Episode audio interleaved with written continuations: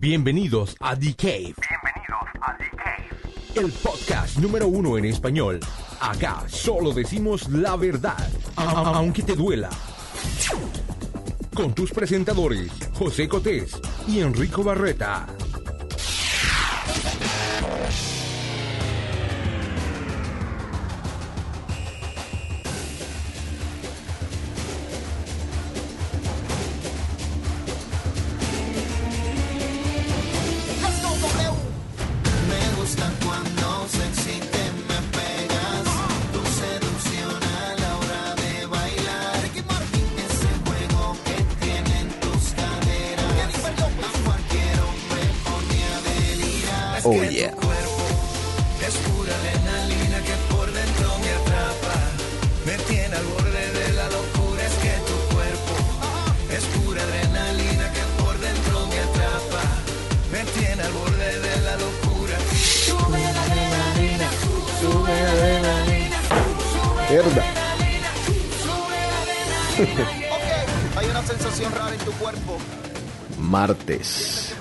18 de marzo del 2014. Jennifer López. Escucha, baby, si solo supiera Esto es The Cave. me hace vibrar. Tus movimientos a mí me aceleran. Cuando empezamos no puedo parar. Tú te apoderas de mis sentidos Mm, pues. cuando me miras. ¿Qué? Cuando me tocas yo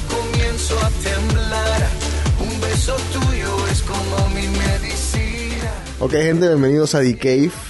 ¿Te gustó el nuevo intro, Enrico? Está bueno. Está bueno porque sale tu, sale tu voz, ¿ah? Sí, por lo menos. Ya era hora, me lo merecía. Digo porque sale tu nombre. Sí, ya.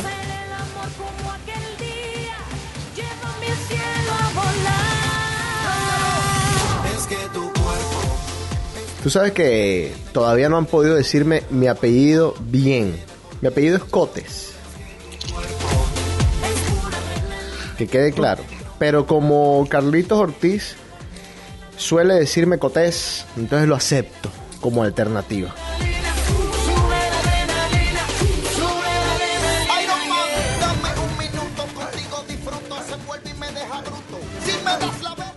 Pareciera ser que todas las generaciones,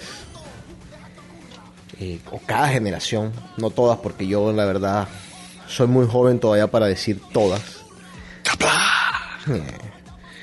Pero bueno, volvemos a lo mismo, lo importante. Vamos a volver a lo importante.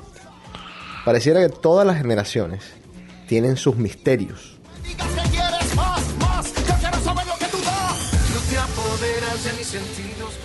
Y ¿Hacia dónde te estás enfocando hoy?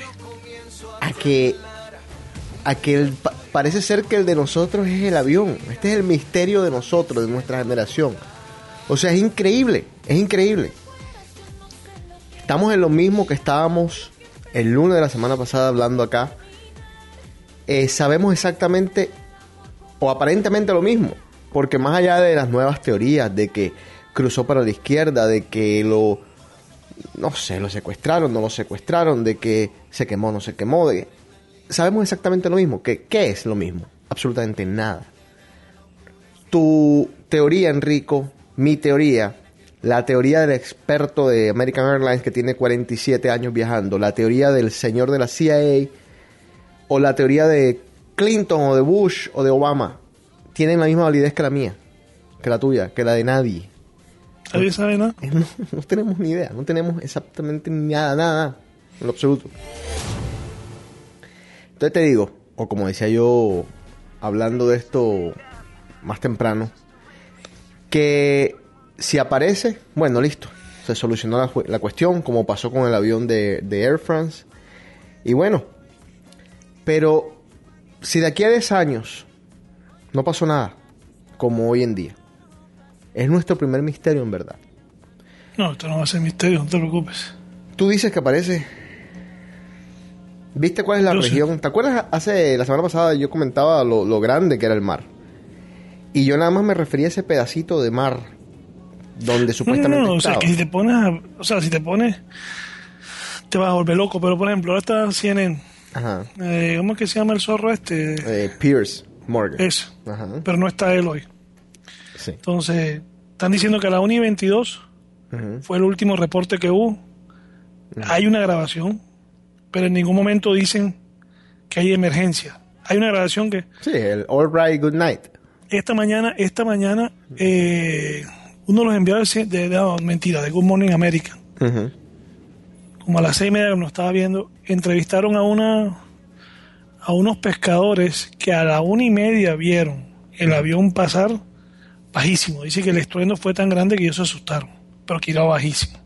Pero no dijeron si iba en fuego o si iba, no No, dijeron no, no, nada. que iba un avión, o sea, pasó el avión, pero pasó bajo. Ya. Entonces yo digo. Yo lo que estoy a la espera es de que esto explote. ¿En qué sentido? En que yo sé que el gobierno de Malasia sabe algo. Eso es lo que yo digo. Ellos saben algo y no han querido decirlo. Porque dices- indiferente, yo estaba investigando por mi cuenta, ok, apagaron el, Sí, el transporte. el transporte, eso lo apagaron, ok. Pero igual, hay radares militares. Sí, Estamos hablando de una zona que está China, Vietnam, Corea. Corea. Eh, Aunque estemos de amigos, hay que tener cuidado con nuestros no, vecinos. eh, están los, está, mm, ¿cómo se llama? Todos los, los países, está Irán, está ahí, se- no, no, no hay mismo, pero relativamente cerca. Entonces dicen, qué casualidad Pakistán. que el tipo sabía lo que estaba haciendo. Bajó, la, bajó a una posición en la cual no había forma que los radares este, Militares lo detectaran. Así que para mí que hay algo. Para Yo- mí hay algo. Yo, yo sostengo, como te digo, mi, mi teoría tiene la misma validez que ninguna, o sea, que, que la de nadie. Pero yo sostengo en, en esta locura de, de ver tantas noticias y, y analizar tanto la cuestión, de que alguien sabe algo, alguien. Por Pero- eso, es que eso es lo que te digo. Y mira que ya China se quejó y dijo que el gobierno de Malasia Pero yo no creo que el gobierno de Malasia sepa. Y te, y te voy a decir por qué. Porque es que eh, Malasia sí es, es técnicamente un poco más avanzada que algunos de nuestros mismos países. Malasia, mm, dicen por ahí que no es un tercer mundo, sino casi que un segundo mundo. Segundamundista, si eso, si eso llega a existir. Pero que son un poquito más avanzados que nosotros. Eh, bueno, está bien, pero yo, yo a veces miro más, más para acá, porque, por ejemplo, ¿qué, qué va a decir los Estados Unidos? Sabemos dónde está ese avión, porque ese avión está ahí porque tenemos un, un- un satélite espía que, que tiene exactamente dónde está el avión y alguien le va a decir, ¿cómo, es- espérate un momentico, ¿cómo así que ustedes tienen un satélite No, eso es espía? verdad, también puede ser eso, exacto. Sí, ¿cómo, cómo, cómo es eso? Primero, antes de explicarme dónde está el avión, necesito que me ¿Cómo es que expliquen tú tienes? cómo, es, cómo es eso que ustedes tienen un satélite espía. Entonces, yo no creo que nadie va a salir, y, y estoy diciendo Estados Oye. Unidos por decir Estados Unidos, puede ser Rusia, Te- oye, puede ser. pero si te, tenían intervenido el teléfono de la, de la primera ministra de Alemania. Exacto, por eso te digo, o sea, que quien sepa tiene mucho miedo de salir y decir, eh, nosotros sabemos por tal cosa, o sea, Por eso que digo hasta cierto punto que a mí esta pantomima no me gusta. Quiero que se explote para ver qué es lo que es, sí. Pero yo digo, en un mundo en que todo se sabe, porque tenían intervenido los teléfonos del presidente de Francia, todos los teléfonos los tienen intervenidos. Porque cuando se cae el, el de el que está refugiado ahora en, en dónde es? en, en. Rusia, Snowden. ujú. todo lo, él dijo que quién tenía y quién no tenía los teléfonos intervenidos. Entonces tú me vas a decir que no tienen información y no vas a saber que se un, un avioncito. Bueno, Dios. pero en todo caso, Enrico, eh, a estas alturas, mira, hay muchas cosas que tampoco tienen sentido. Eh, no hubo ninguna llamada, porque es que si tú estás en un avión, o sea, tú, Enrico Barreta, vas en un avión y tú, Ah, te, no, no, y- pero y tú te das cuenta que algo Ya. está mal, tú llamas o haces algo. Ya lo han dicho, ya están diciendo que hay una, no es de una sola persona, es de una confabulación de varias. Ajá. De un, O sea, equipo, eh, un equipo estilo Al. Exacto. Ellos dicen que esto fue un equipo, esto no es solamente Hola, el piloto o el pero copiloto. controlar y callar a, a cuántas personas eran 300 200, 239 239, 200. Controlar y callar al mismo tiempo a 239 personas es complicado ¿no? o sea tiene O sea, que haber sido que te van a matar. Tú no te quedas callado. bueno Enrico pero pero ya con lo que pasó en el 911 ya tú sabes que si alguien te dice dentro de un avión que te van a matar lo más seguro es que te van a matar igual entonces o sea ¿qué pierdes? Sí, pero eran chinos, yo no sé, eso sé que esos chinos son cagados. Bueno, sí, hay, hay, hay cuestiones culturales, sí. No, pero igual, no sé. Por eso te digo, cualquier teoría que nosotros sigamos aquí discutiendo no tiene sentido o tiene el mismo sentido que cualquier otra. O sea, no sabemos absolutamente nada, esa es la realidad.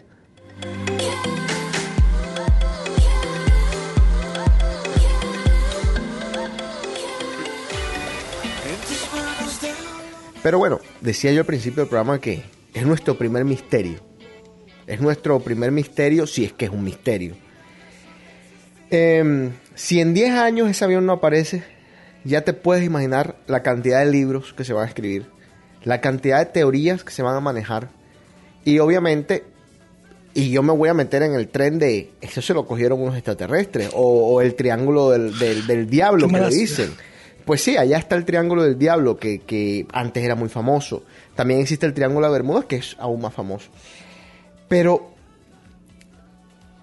a los chiquitos que nos escuchan, a los nuevos fans, hay muchos misterios de la vida. Hoy vamos en DK a tocar muchos de esos misterios. Así que ojalá se estén escuchando el programa un poquito más tarde, noche, de lo normal que lo hacen, porque hay algunas de estas cosas que hay que escucharlas chévere, casi que en la cama, con los pies adentro, que no le vayan a jalar un dedito mientras escuchan alguno de estos cuentos.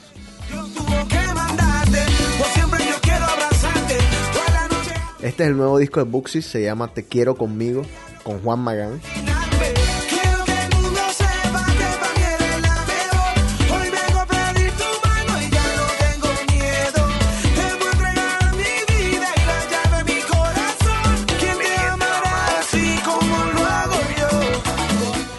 Adivina Enrico más o menos qué, qué cantidad de gente está escuchando The Cave.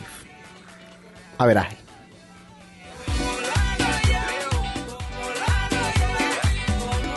Qué rica esta canción. ¿Alguna idea? La verdad, no. 3.200 personas. Wow.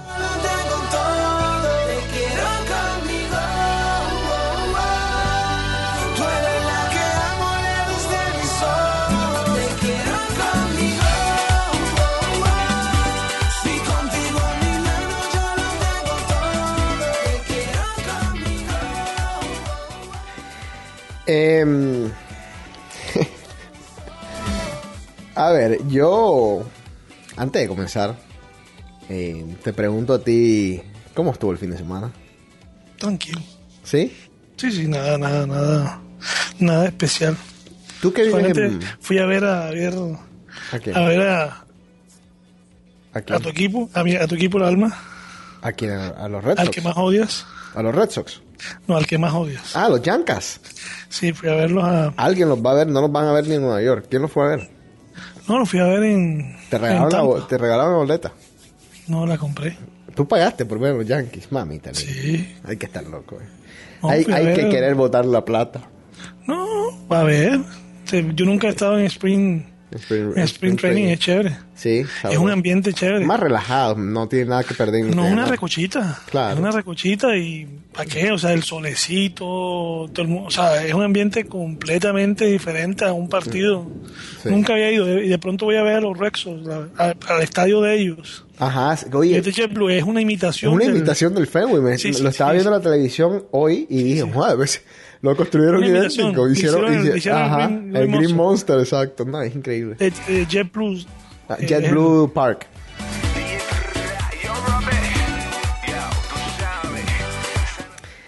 Sino que el otro día me estaba viendo Fever Pitch Ajá, sí.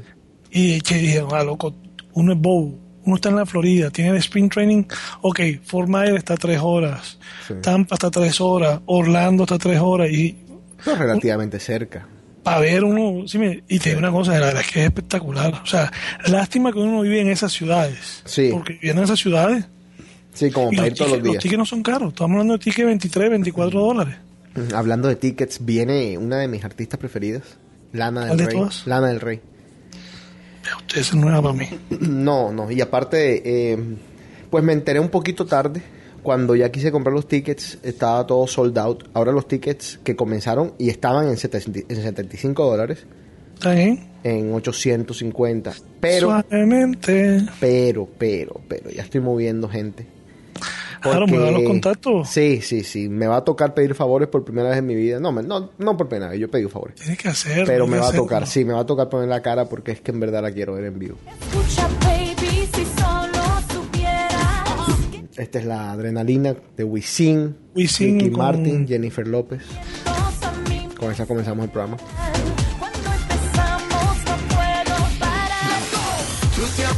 te iba a preguntar algo y no es por, por joder, es una pregunta, en- Suelta, suelta, dale. pero es en serio, o sea, Dale, suelta. ¿cómo, cómo así? ¿Qué? Yo, yo vi, estaba viendo en CNN unos highlights de los partidos de los Hits de Miami. Ajá, dale. ¿Cómo es posible que los hits no tengan público? ¿Cómo es, Sencillo, cómo- cómo te posible que... mira, Pero, pero, eh, Te déjame, pero déjame preguntarte Te bien. metiste con la persona que más odia a los No, Hits. no, espérate, déjame pero déjame preguntar. Quiero que seas lo más objetivo posible, porque tú vives en Miami y te lo pregunto. No, yo soy Pero más, anti-hit y lo digo y publico y queda grabado. Está bien, pero ¿por Odio qué? Pero ¿por qué en el supuesto mejor equipo de NBA, de la NBA, en, en esa cosa, en, en ese, en ese equipo, ¿por qué un cuarto del estadio nada más? Ni siquiera un cuarto. Te lo, voy, te lo voy a responder sencillo. A ver, Eh, partido número 6 Ajá. de las finales del año pasado. Perdía Miami por 8, creo yo. No, mentira, por. Perdía por 3, faltando 3 puntos, no sé qué segundos. que eso es, eso es una eternidad. Que es una eternidad en el básquetbol. Ajá, Estamos hablando de estos partidos. Si ganaba San Antonio era campeón. ajá. Antes, ya, cinco minutos antes se había vaciado medio estadio, se había ido. Increíble. Ya estamos hablando de, de finales, no estamos hablando de partidos Sí. finales. La gente se había ido porque ya perdimos, no sé qué. Sí, es, eso, eso, eso es un indicativo de quién va a ese estadio. Cuando empataron con los tres puntos de nuestro ex amigo Ray Allen, Ajá, sí. la gente se volvió, la gente que estaba afuera, que se había ido, se volvió loca porque quería volver a entrar. Ajá. Y eso lo han criticado hasta decir no más. Entonces te la pongo así, ¿por qué traigo esto a colación? Miami, para mi modo de ver, Marica a veces me recuerda a Barranquilla.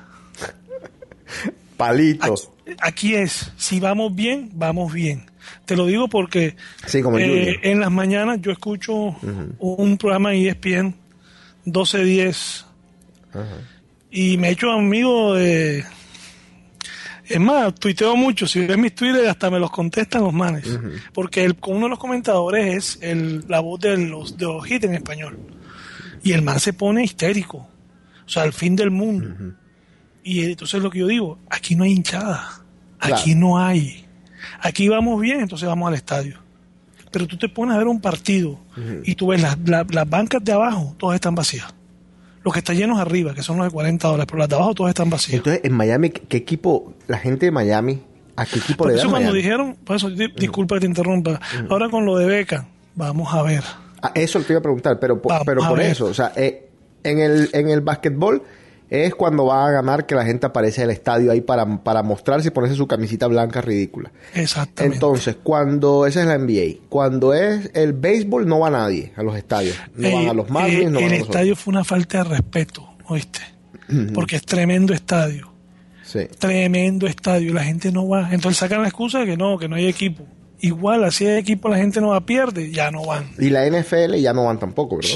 Oye, sí que- o sea, los Dolphins es una falta de respeto peor. No.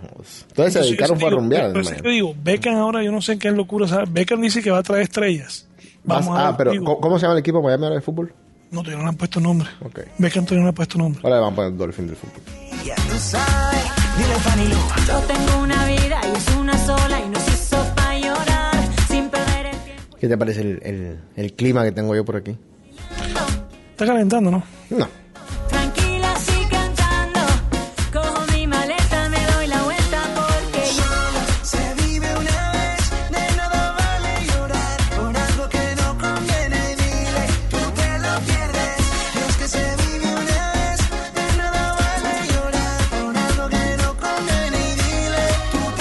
Las únicas dos cosas que cambiaron entre ayer y hoy, o entre la semana pasada, se puede decir, es que ahora dicen que alguien, están casi seguros, convencidos que alguien dentro de la, del, pues, entre el piloto y el copiloto, me imagino yo que es lo que están asumiendo, fueron quienes cambiaron la ruta del avión.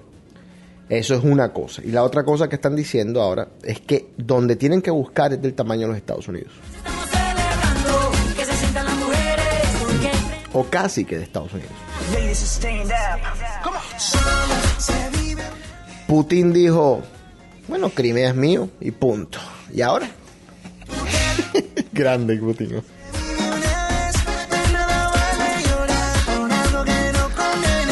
Cuando tu nombre es Putin, déjate joder. A mí lo que me da risa es esto. Ajá. No sé qué, no sé qué haya en esa península, en lo que sea, no sé qué, qué, qué riqueza, qué... Ay, sí, hay un poquito de, de gas. Pero lo que yo digo es esto. No, mentira, no hay poquito de gas. A mí me da risa desde que Crimea estaba leyendo, no sé, hace qué, 30, 40 años, ellos mismos pidieron separarse de Rusia. Ellos mismos. Entonces fue- fueron para Ucrania.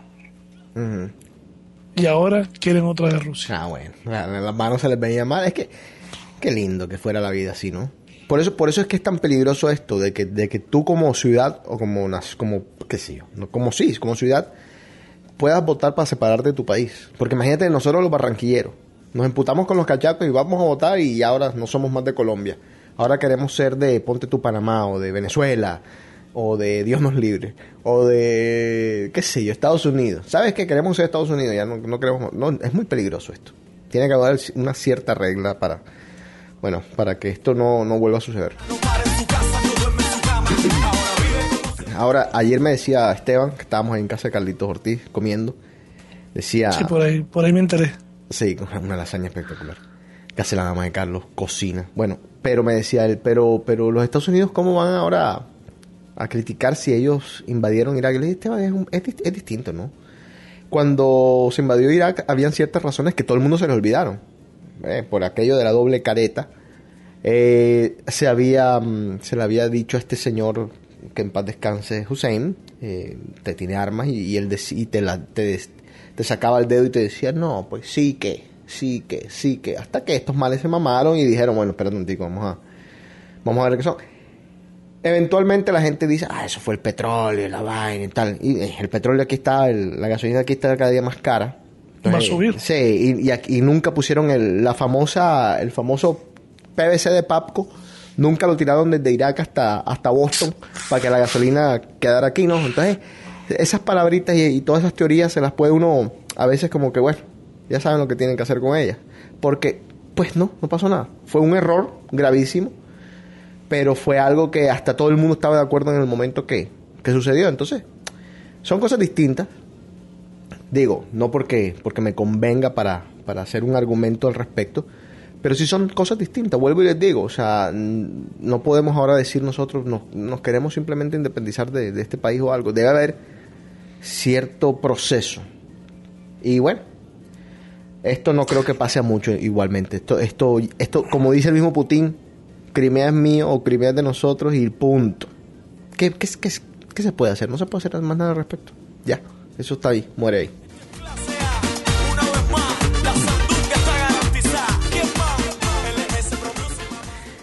Enrico, eh, yo sé que tienes algunos temitas, pero vamos a... Vamos a, vamos a calmarnos un poco. Yo quiero que, que respire, porque a ti te va a dar algún día esto en el programa. Bueno, tengo ganas de cortar, eso es todo.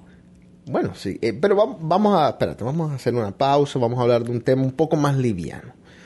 Yo quiero preguntarte a ti, en, en Colombia, cuando estábamos pequeños, ¿qué te daba miedo a ti?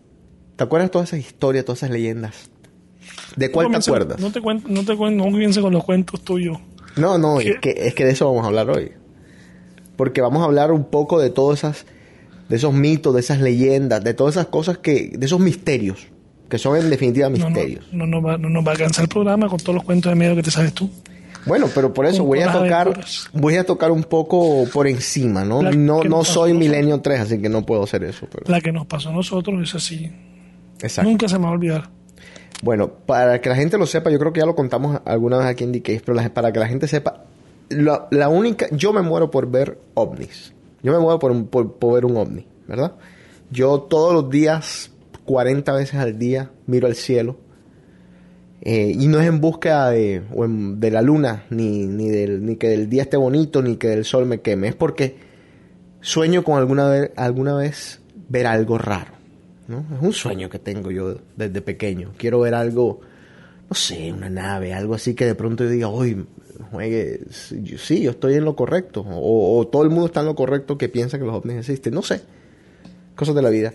Pero nunca he tenido ese placer, nunca he visto un ovni, ni creo cerca. Me parece también que es muy difícil ver un ovni, o sea, porque puede estar en una nube y uno, tú sabes, hay tantas nubes, etcétera, etcétera. Pero alguna vez íbamos nosotros para una discoteca en Barranquilla, se llama Climandiaro. Enrique iba en ese carro, íbamos en el carro de mi papá, carro blanco. Y es una calle bastante oscura, sin nada de iluminación, en una carretera al estilo Centroamérica, al estilo Suramérica, de esas que no tienen ni siquiera las líneas que dividen. En Colombia hay carreteras muy modernas, pero esa en particular no. Esa era una carretera de esas a la antigua, con brea. Y de ida vimos una procesión. Esto es, ponte tú, diez y media de la noche. Hombre, más tarde. Más tarde, Eran como las 11. bueno, bueno, está bien, media hora después, dale. 11 de la noche, eh, como les digo, íbamos para una discoteca, se llama Climandiano. Y vimos esta procesión. Ninguno dijo nada. A esa hora una procesión, bueno, sí, resulta un poco pues, extraño, por decirlo. La paja. Ajá, sí. Pero lo que pasó a continuación fue lo que de verdad sí, sí nos causó un shock. Que nosotros llegamos a la discoteca y decidimos no entrar. Simplemente no estaba buena la cuestión. Y dijimos, ¿sabes qué? Vamos a devolvernos y vámonos a otra discoteca. Vámonos a una discoteca que quedaba también por esa, por esas- por esa zona.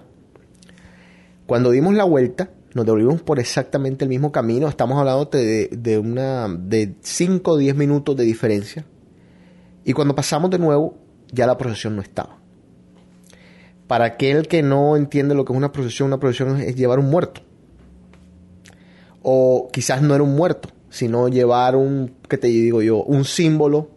A veces se hace mucho con, con la Virgen, se hacen procesiones, a veces con los santos. Yo creo que era un muerto, la de esa procesión. Yo creo, personalmente. No vi signos de otra cosa que no fuera un muerto. Obviamente no vi el muerto. No, no puedo decir vi el cajón, pero sí vi la procesión. Eh, y bueno, eso ha sido de las únicas cosas así que me ha pasado. ¿Qué? Claro que por ahí, por ahí no hay casas. Exacto. Sí, por ahí no hay casas, por ahí es puro monte. Eh, a menos que se metieron al pie. monte. Exactamente, a menos que se hayan metido al monte, qué sé yo. Pero bueno, son de esas cosas que uno dice, bueno, ¿qué vi? Eh, se, se disputan. Hablando de eso, en Colombia, durante los años, yo estuve en los, en los scouts. En los scouts a mí me contaban muchas historias, pues nos, nos metíamos monte adentro, cuando en Colombia se podía uno meterse monte adentro, antes de que la guerrilla llegara y hiciera desastres en Colombia. Eh, nos metíamos monte adentro con los scouts, en fincas de amigos y tal, y se contaban muchas historias. Yo recuerdo alguna historia que mm, iba yo para Bucaramanga en un bus y el chofer del bus pasamos por una zona donde en la carretera habían unos reflectores alumbrando hacia un pedazo de la carretera. Y yo estaba en ese momento cerca del conductor y, y esos focos tan raros ahí que, que hacen. Y él dijo, ah, no, lo que pasa es que aquí han habido muchos accidentes porque la gente dice que aquí salen cosas en este sector. Y bueno, parece ser que aquí hubo un accidente hace muchos años. Son cosas así, datos, pero no, a mí no, no nos pasó nada, entonces no, no califica como algo que uno vivió. Pero bueno, La Llorona. Eh, la Llorona existe casi que en todas partes de- del planeta. Y se dice que es una mujer convertida en espíritu que perdió a sus hijos y que anda por ahí como que, ¿cómo se dice esto cuando la... Penando. lamentándose. Sí, lamentándose. Dicen que esta mujer está llorando, gritando y busca a sus hijos. Y yo me acuerdo, me decían que repite, ay mis hijos, ay mis hijos.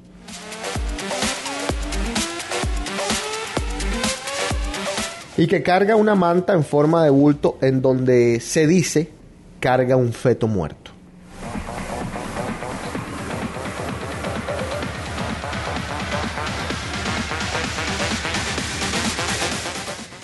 La leyenda dice que esta es una mujer indígena que se enamoró de un caballero español con el que tuvo tres hijos.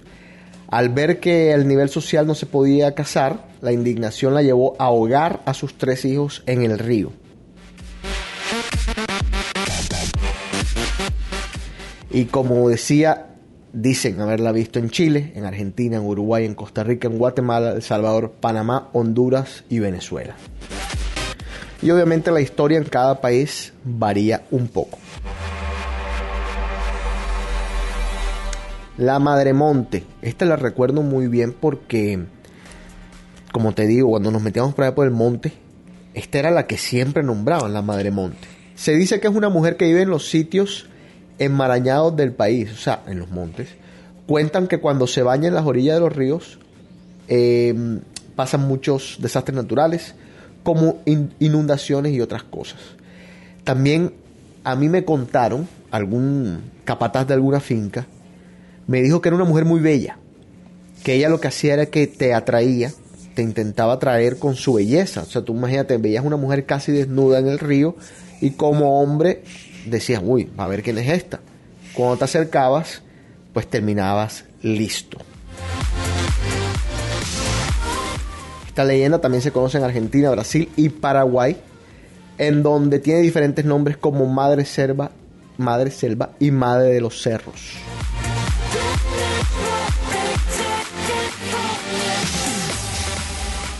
El sombrerón. Yo no nunca escuché hablar del sombrerón.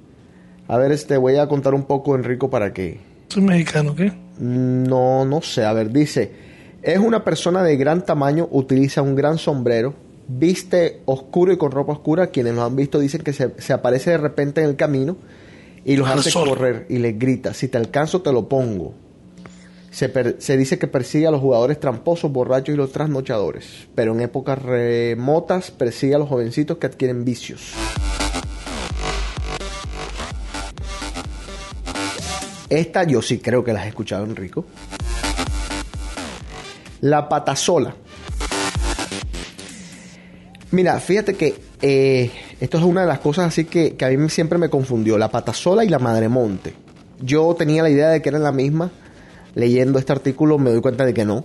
La patasola se dice que es una mujer muy sensual y con una mirada en ca- ¿cómo es? cautivadora, la cual vive rodeada por culebras, cuenta la historia. Dicen que esta mujer era infiel ante su esposo, quien al enterarse de esta situación le cortó una pierna y se la entregó al amante mientras que él se llevó a la muchacha a la selva para que se muriera lentamente, se desangrara. Ella en la selva no se murió y por el contrario le pasaron, le pasaron una serie de mutaciones. Au- Aunque muchos dicen que esta fue una historia creada para asustar a los infieles, lo cual no me parece extraño porque pues la Biblia tiene muchos pasajes así. Esta historia es una de las más populares de Colombia. Dicen algunos que lo han visto, que la han visto en los Andes, por allá por el Huila.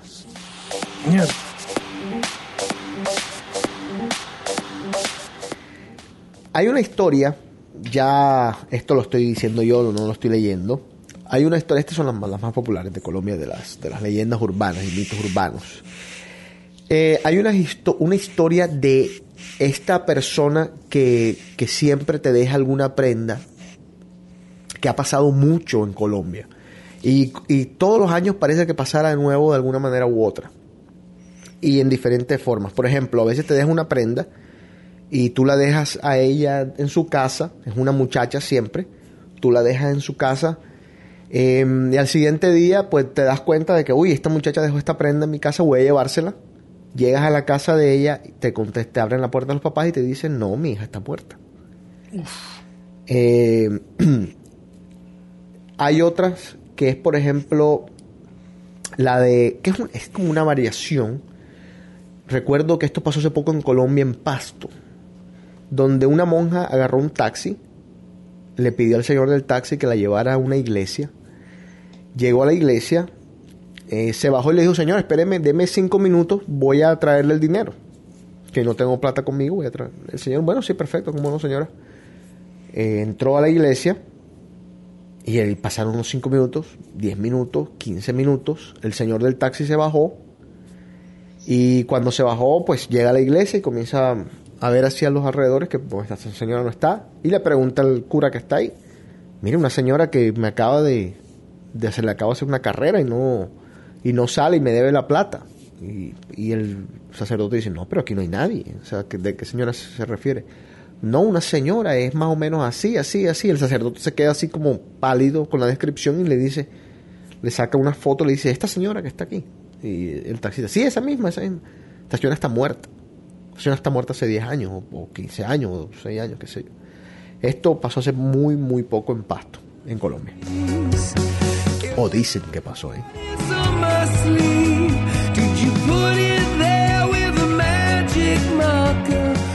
Ahora, esas son leyendas de esas que se pasan de, de tiempo en tiempo, que tienen que ver un poco con el miedo. Yo me acuerdo una, una serie en Colombia en donde pasaban el Viruñas. No sé si te acuerdas, Enrico. Una serie bastante fuerte, que hacían una recreación de todas estas historias que yo les estoy contando y añadían muchas más. Habían en, Colombia habían 20 millones, me imagino que en, en los países donde me están escuchando también existieron miles y miles de leyendas urbanas. En Colombia, como les digo, miles. Y hay una que, que no se me va a olvidar nunca porque me dio tanto miedo, la del Viruñas. Que el Viruñas era una de las miles de formas en las que el diablo se aparece. Eh, a mí me... Yo siempre tengo esta, esta, esta discusión filosófica con la gente de la existencia del mal o del llamado diablo. Eh, cualquiera puede creer lo que quiera. ¿Sí? Está abierto al... Está abierto al, pues, no sé, a la discusión. Pero en esta forma el Viruña se, se aprovechaba de las mujeres, de las jovencitas vírgenes. Una forma del diablo. Y aparecía mucho en las fincas. En las fincas aparecían los huevos de las gallinas negros. Eh, bastante, bastante espantosa la, la cuestión. Eh, hablando de esto de las, de las discusiones del diablo, dice alguien por ahí, no me acuerdo quién fue, filósofo grande de aquellos, que lo mejor que hizo el diablo fue hacerle creer a la gente que no existía. Así que, ojo, debajo de la cama, ¿eh? les digo.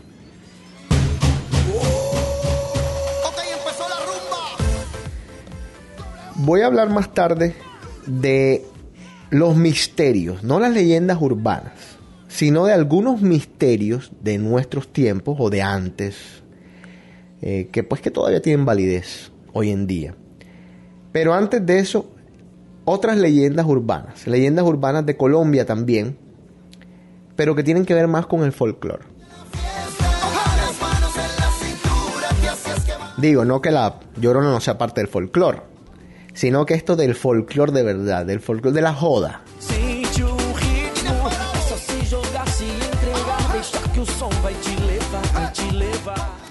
El número uno era que decían que Iggy Pop tenía una novia en la Candelaria. La Candelaria es una parte de Bogotá y que lo veían mucho. Una leyenda loquísima, pero bueno, quién sabe de pronto.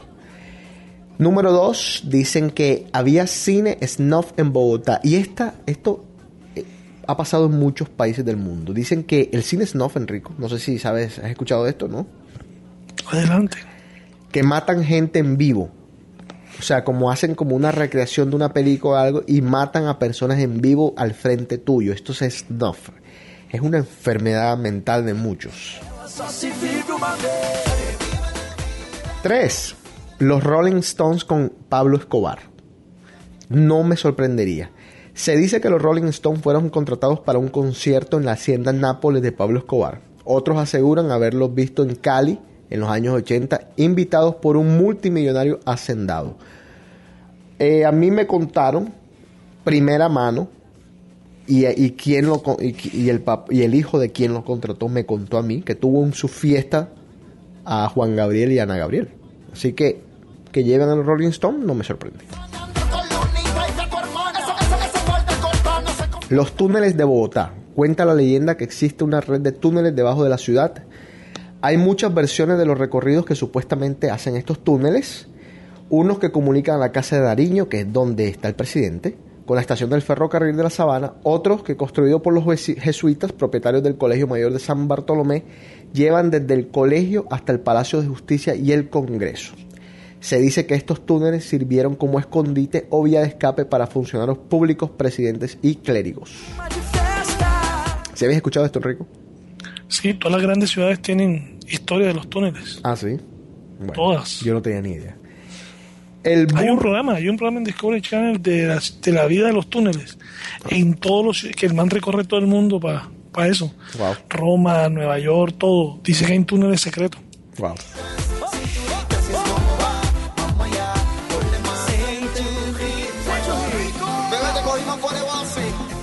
Bueno, no sé qué pensar de esta, pero la voy a decir igual. El burro parlanchín. Hay quienes aseguran que en las faldas del Cerro Monserrate, en una de esas casas rodeadas de amplios espacios con, con sembríos y pasto, había un burro que habla. Algunas personas se hacen eco del comentario y dicen que no lo han visto, pero sí lo han escuchado. Yo Bueno, conozco uno, yo, no, yo conozco varios burros que hablan maduro, ¿no? pelo de burra. Oye, Rico, pero eh, tú sabes que la historia del hombre caimán, que hay una canción, se va el caimán, se va el caimán, también es una historia basada en supuestamente... Sería un hombre más yo sé. Ajá, exacto. Bueno, número 6, el diablo suelto. Uy. Este, esta, esta escúchala bien porque esta es un poco relacionada con lo que estábamos contando antes. Se dice que ocurrió un Viernes Santo. Oye, y, y fíjate que en, en Viernes Santo siempre aparecen las cosas en los árboles. O sea, que el Viernes Santo como que es un día poderoso. Se dice que ocurrió un Viernes Santo en una discoteca de Medellín. Un joven sacó a bailar a una muchacha y le pidió que no mirara sus pies, pues temía que no podía llevar el ritmo. Pero ella, curiosa, los miró y cayó en estado de coma. Descubrió que eran unas garras espantosas. Cuando revisaron los videos de seguridad de la discoteca, vieron que la joven bailaba sola. Lo que me pidas te lo voy a dar. Y si te pido no digas que no.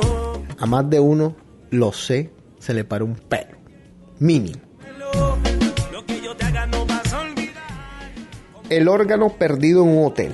Este rumor circula en varios países. Se dice que es una noche de copas, esto es verdad. Un hombre conquista a una mujer y consigue que lo acompañe a un hotel. A la mañana siguiente, él aparece en la tina del baño, que está repleta de hielo, con una herida en su espalda y un letrero en el espejo que dice gracias por tu riñón.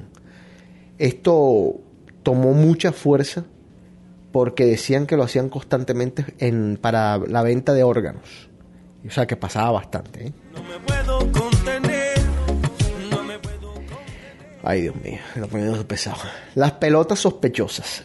Hay varias versiones del niño que jugando en una piscina de pelotas, como alguna vez hizo Enrico en su juventud, de un restaurante de comida rápida, muere por una sobredosis de heroína de una jeringa oculta. Otra variante de la leyenda es que una serpiente muerde al niño.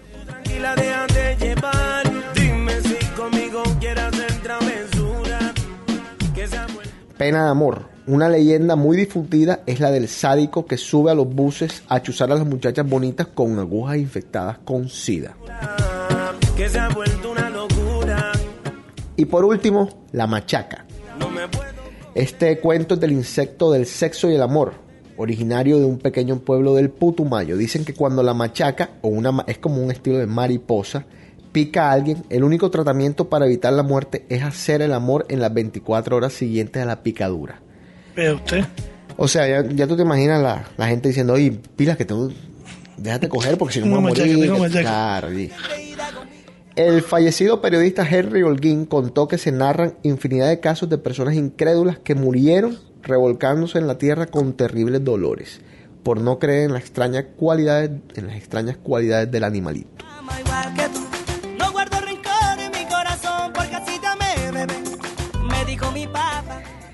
Las cosas del misterio que vamos a tratar ahorita más adelante y así son más serias.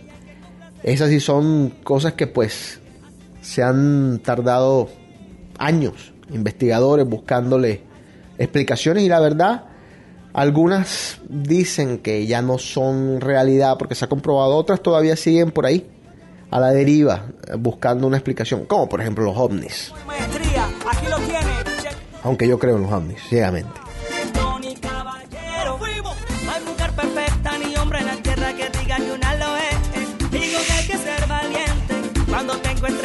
¿Tú duermes solo, Enrico? Erika Calderón contaba que le jalaban el dedo, que le jalaron el dedo una vez. ¿Te acuerdas?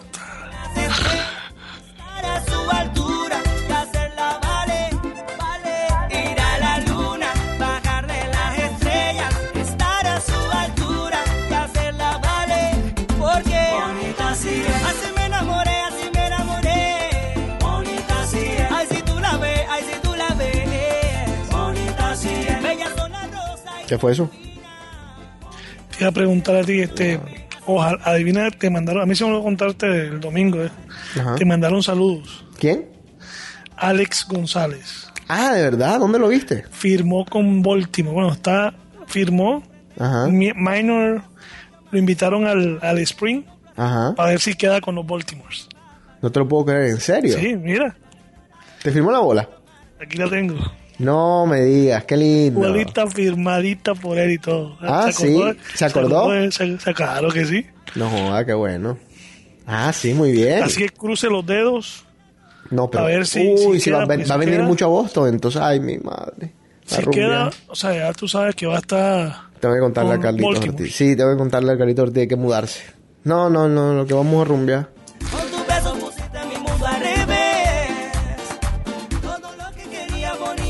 Acá en Boston dicen que ese es uno de los mejores shortstops defensivos de la historia de los Red Sox. Si la votó. Sí. Te lo dice, Sí.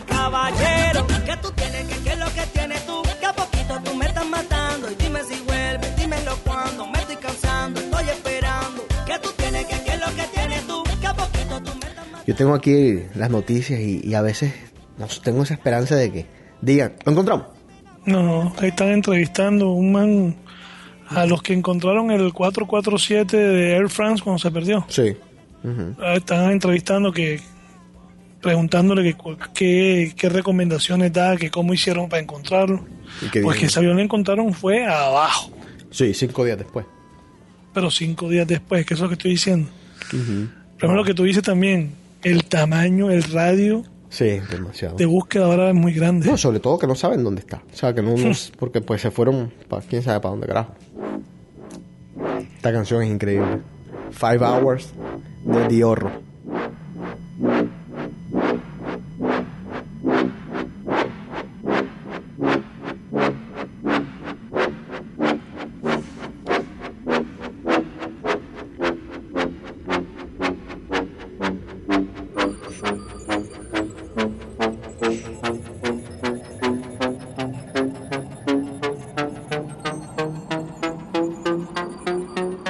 Five Hours Dior. Ya sabe para que la agarren.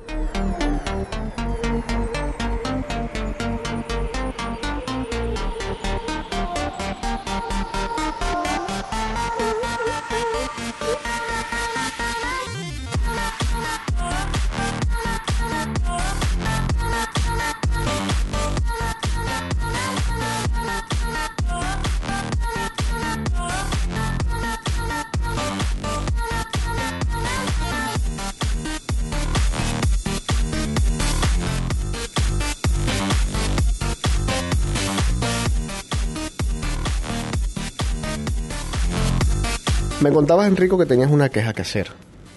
No, no, no, no, queja no, solamente que me da risa porque por todo lo que ha pasado últimamente en el ambiente. Es que no quiero, ¿cómo lo explico yo? Yo sé que me voy a dar muchos enemigos, bueno, ya me los he ganado, pero voy a seguir ganando más, sobre todo las fans. Sí, la. Ajá, ¿qué importa? A ver, ¿de quién, de quién estamos hablando? Porque primero te estoy. estoy Bueno, eh, ok, ah, eh, un personaje que Mm.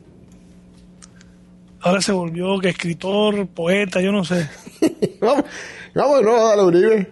Mami, Ah. vamos a darle nuevo palo a Uribe. Mami. No, no, ¿sabes tú? Que, por un lado, o sea, Ah. lo único que le critico al de los últimos editoriales, si se puede decir, o columnas que ha escrito, Ajá.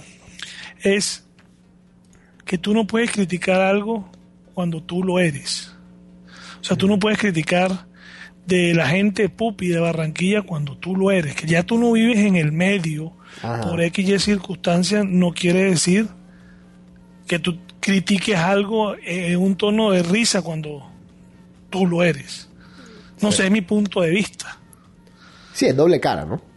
¿Me entiendes? O sea, de pronto lo está haciendo de burla o lo está haciendo, no sé. En todo caso, la cuestión es que los últimos editoriales de él, él estuvo 15 días en Barranquilla.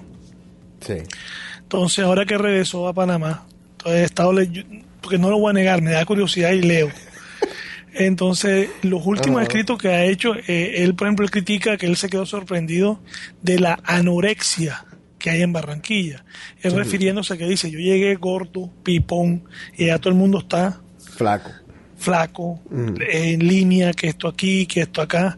Lo cual es bueno, bueno, sí, pero es que también acuérdate que muchos son cirugías. Claro, claro, sí, sí, sí. sí. Seamos honestos.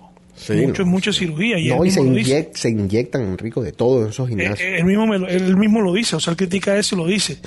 Eh, hace una crítica sobre las colectas que él llama Colecta. para las fiestas.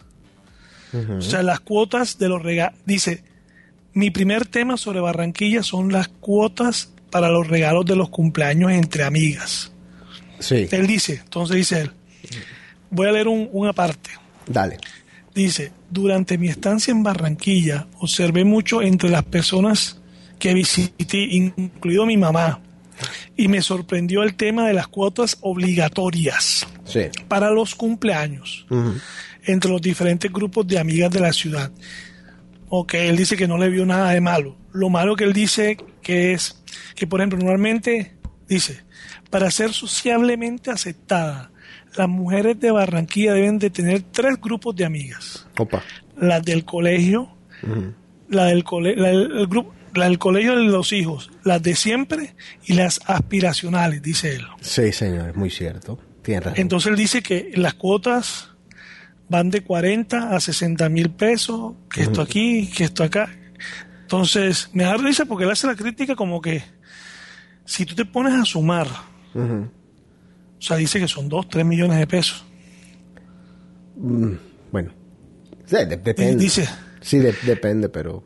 pero Entonces no- tú tienes que ver, tú tienes que ver los comentarios de la gente que responde. ¿Qué Que se ve que, o sea, hay el que, hay el que te responde que dice, menos mal salí de Barranquilla. Verdad. Barranquilla es un pueblo y va a seguir siendo un pueblo, Ajá. porque ahí lo dice. Ajá. como hay la persona que dice, ay, yo no le veo nada de malo. eh". la típica farandulera. Sí, sí, sí. me da risa. Entonces después hace un comentario sobre que le tocó la, le, le- le- le- le- le tocó la oportunidad de ir a recoger a uno de los hijos, me imagino que de la pelada con la que está saliendo. Ajá. Y él dice que, a diferencia de cuando nosotros íbamos al colegio, que nosotros, él dice, tú ves ahora los pelados saliendo del colegio y están todavía arregladitos, Sí, con la camisa por dentro, Uy. oliendo a rico. Entonces dice que nosotros salíamos oliendo a mico, a sudor, Sí. con la camisa por fuera. Es verdad. Es verdad, Enrico.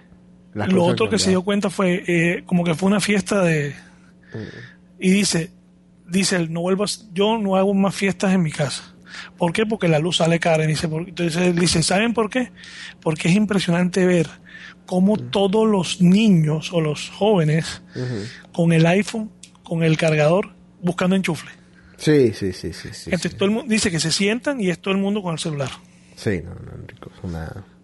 Entonces dice, o sea, yo, yo me dice, porque él hace la crítica, o sea, por ese lado digo yo, no le critico eso, porque Pues es una realidad. muestra, estamos- muestra sí. la realidad de Barranquilla. Sí. Pero me da risa a la vez de que yo digo, yo siento que él quiere criticar algo cuando él lo es. Como, como decían por ahí, ¿cómo es? En calzoncillos, ¿cómo es que decían? Eh, predicando en calzoncillos. Eso es todo. O sea, que Sí. yo digo, yo no, yo no estoy hablando mal del man, es solamente que no sé, no sé si lo hace para... Bueno, igual, para igual, cosas igual, podemos, jocosas, igual podemos hablar del man. O sea, Pero yo digo, tú no puedes criticar algo de lo cual lo eres. O sea, que tú eras pupi, eres pupi, él mismo lo reconoce hasta cierto punto. Sí. Sino que él dice, o sea, tengo 10 años que no voy a Barranquilla y, y se encuentra con... Barranquilla no ha cambiado, lo que pasa es que se ha modernizado. Enrico, ¿tú, ¿tú cómo crees que...? O sea, yo siempre, yo creo que siempre te hago esta pregunta a todos los programas, pero es que me, me da mucha curiosidad. ¿Tú qué crees que va a pasar cuando tú llegues a Barranquilla? Después de tantos Papá, años. ¿sabes qué? Yo, men, si voy, voy, voy a ir por mis papás. Y porque sé que de pronto te van hasta allá. Si no, pero, no pero voy. está bien, pero esa no es la pregunta. ¿Qué voy? Voy a pelear con todo el mundo.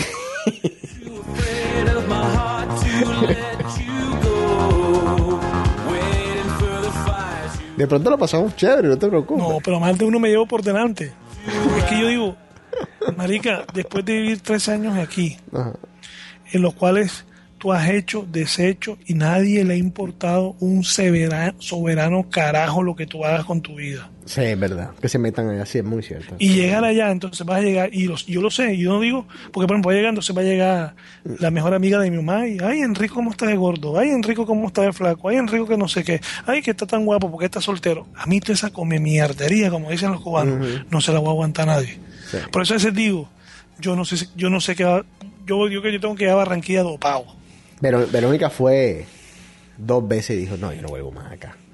Porque la, tú sabes, la comenzaron a juzgar y todo. No. Imagínate, por No, eso, sí, o sea, sí. imagínate. Sí. Te estoy diciendo, yo tengo la oportunidad con dos pelas de Barranquilla y las dos pelas de Barranquilla cuando les dije que estaba soltero me dijeron que si era marica. Ahora imagínate tú llegar allá.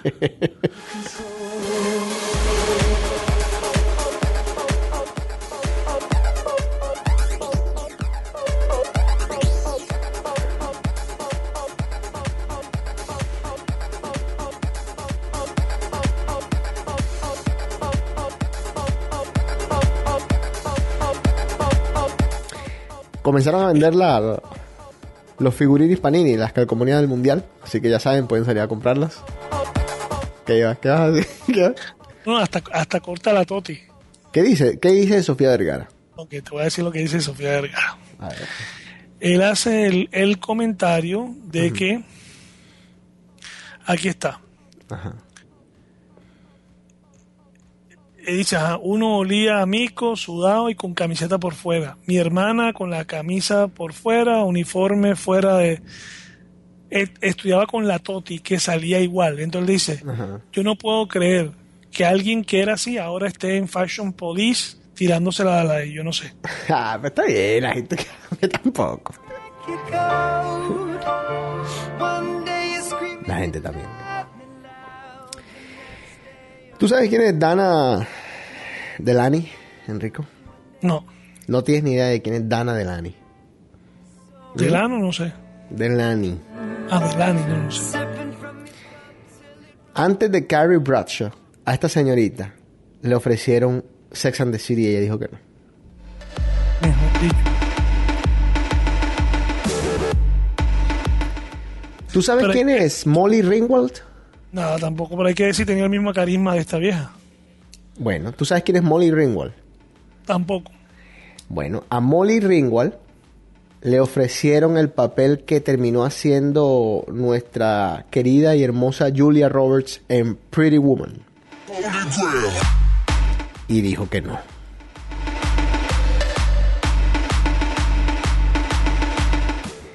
Sí sabes quién es John Travolta. Por supuesto, sí, ahí sí tampoco soy tan bruto. Bueno, tampoco tan bruto. Bueno, está bien. John Travolta se le, se le acercó a alguien y le dijo, ¿por qué no te pruebas para una película que se llama Forrest Gump? Y Para que que tú no. seas Forrest. Pero ¿sabes qué? Pero ponte a ver. Como que ya no pega, ¿verdad? Como que uno ve y dice, ese, ese papel es, de, es de Tom. Sí. No, na- nadie pega. Pero Enrico, es que eso, quizás, si, si hubiese sido Travolta, hubiésemos dicho, bueno, ese papel es de Travolta y no pega a Tom. ¿Sí me entiendes? Bueno, qué sé yo. It's amazing I'm in this with you. I just can't crack. One day you me loud. The next day you're so. One day you're here, one day you're there. One day you care. So unfair. Sipping from your cup, running, running, running, running, running, running, running, running. Hostia, sí. ¿Tú sabes quién es Paul Schaffer?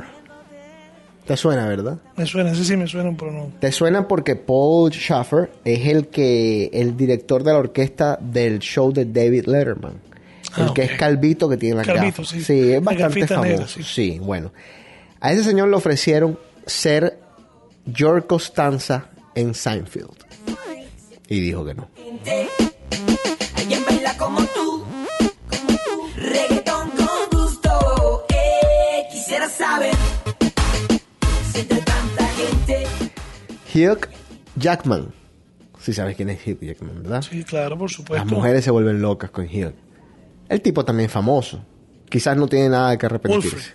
Ajá. Wolverine, Wolverine. Wolverine y el otro es Eh, Real Steel. Ajá. Le ofrecieron James Bond en Casino Royale. Dijo que no. Déjeme decirle que usted lo que baila es riquísimo. Uh, Oh. Uh, uh, uh,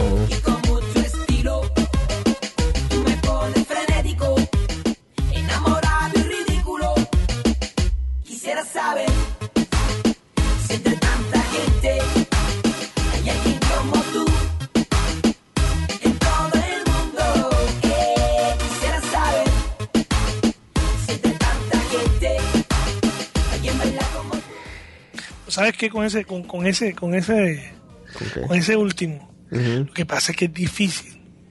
O sea, tú tienes los antecedentes de que un Pierce Brosnan no le fue bien. Tienes los antecedentes que, o sea, no es fácil. O sea, por ejemplo, Pero yo digo, yo digo que el último, el último, o sea, el último James Bond el que está haciendo ahora a muchos les gusta. A mí, a mí me parece. Pero para mí, para mí, James Bond es Roger Moore Y Sean Connery. y Sean Connery. ¿Cómo que se llama el otro? Sean Connery. Ya, ¿No? para mí son esos dos. Sí, sí, sí. Will Smith. ¿Sabes quién es Will Smith, verdad? que le ofrecieron al zorro ese. ¿Tú te acuerdas que él trabajó en The Matrix? ¿O no te acuerdas que trabajó en The Matrix? Mm. ¿Trabajó en The Matrix? No, Ah, bueno. Le ofrecieron Neo en The Matrix. lo que no Fishburne. Y lo cogió Reeves. Keanu Reeves. Era el papel de Keanu Reeves. A algunos les fue bien al decir que no. O quizás le hubiese ido mejor. Otros les fue mal diciendo que no. Son las cosas de la vida en Hollywood, ¿eh?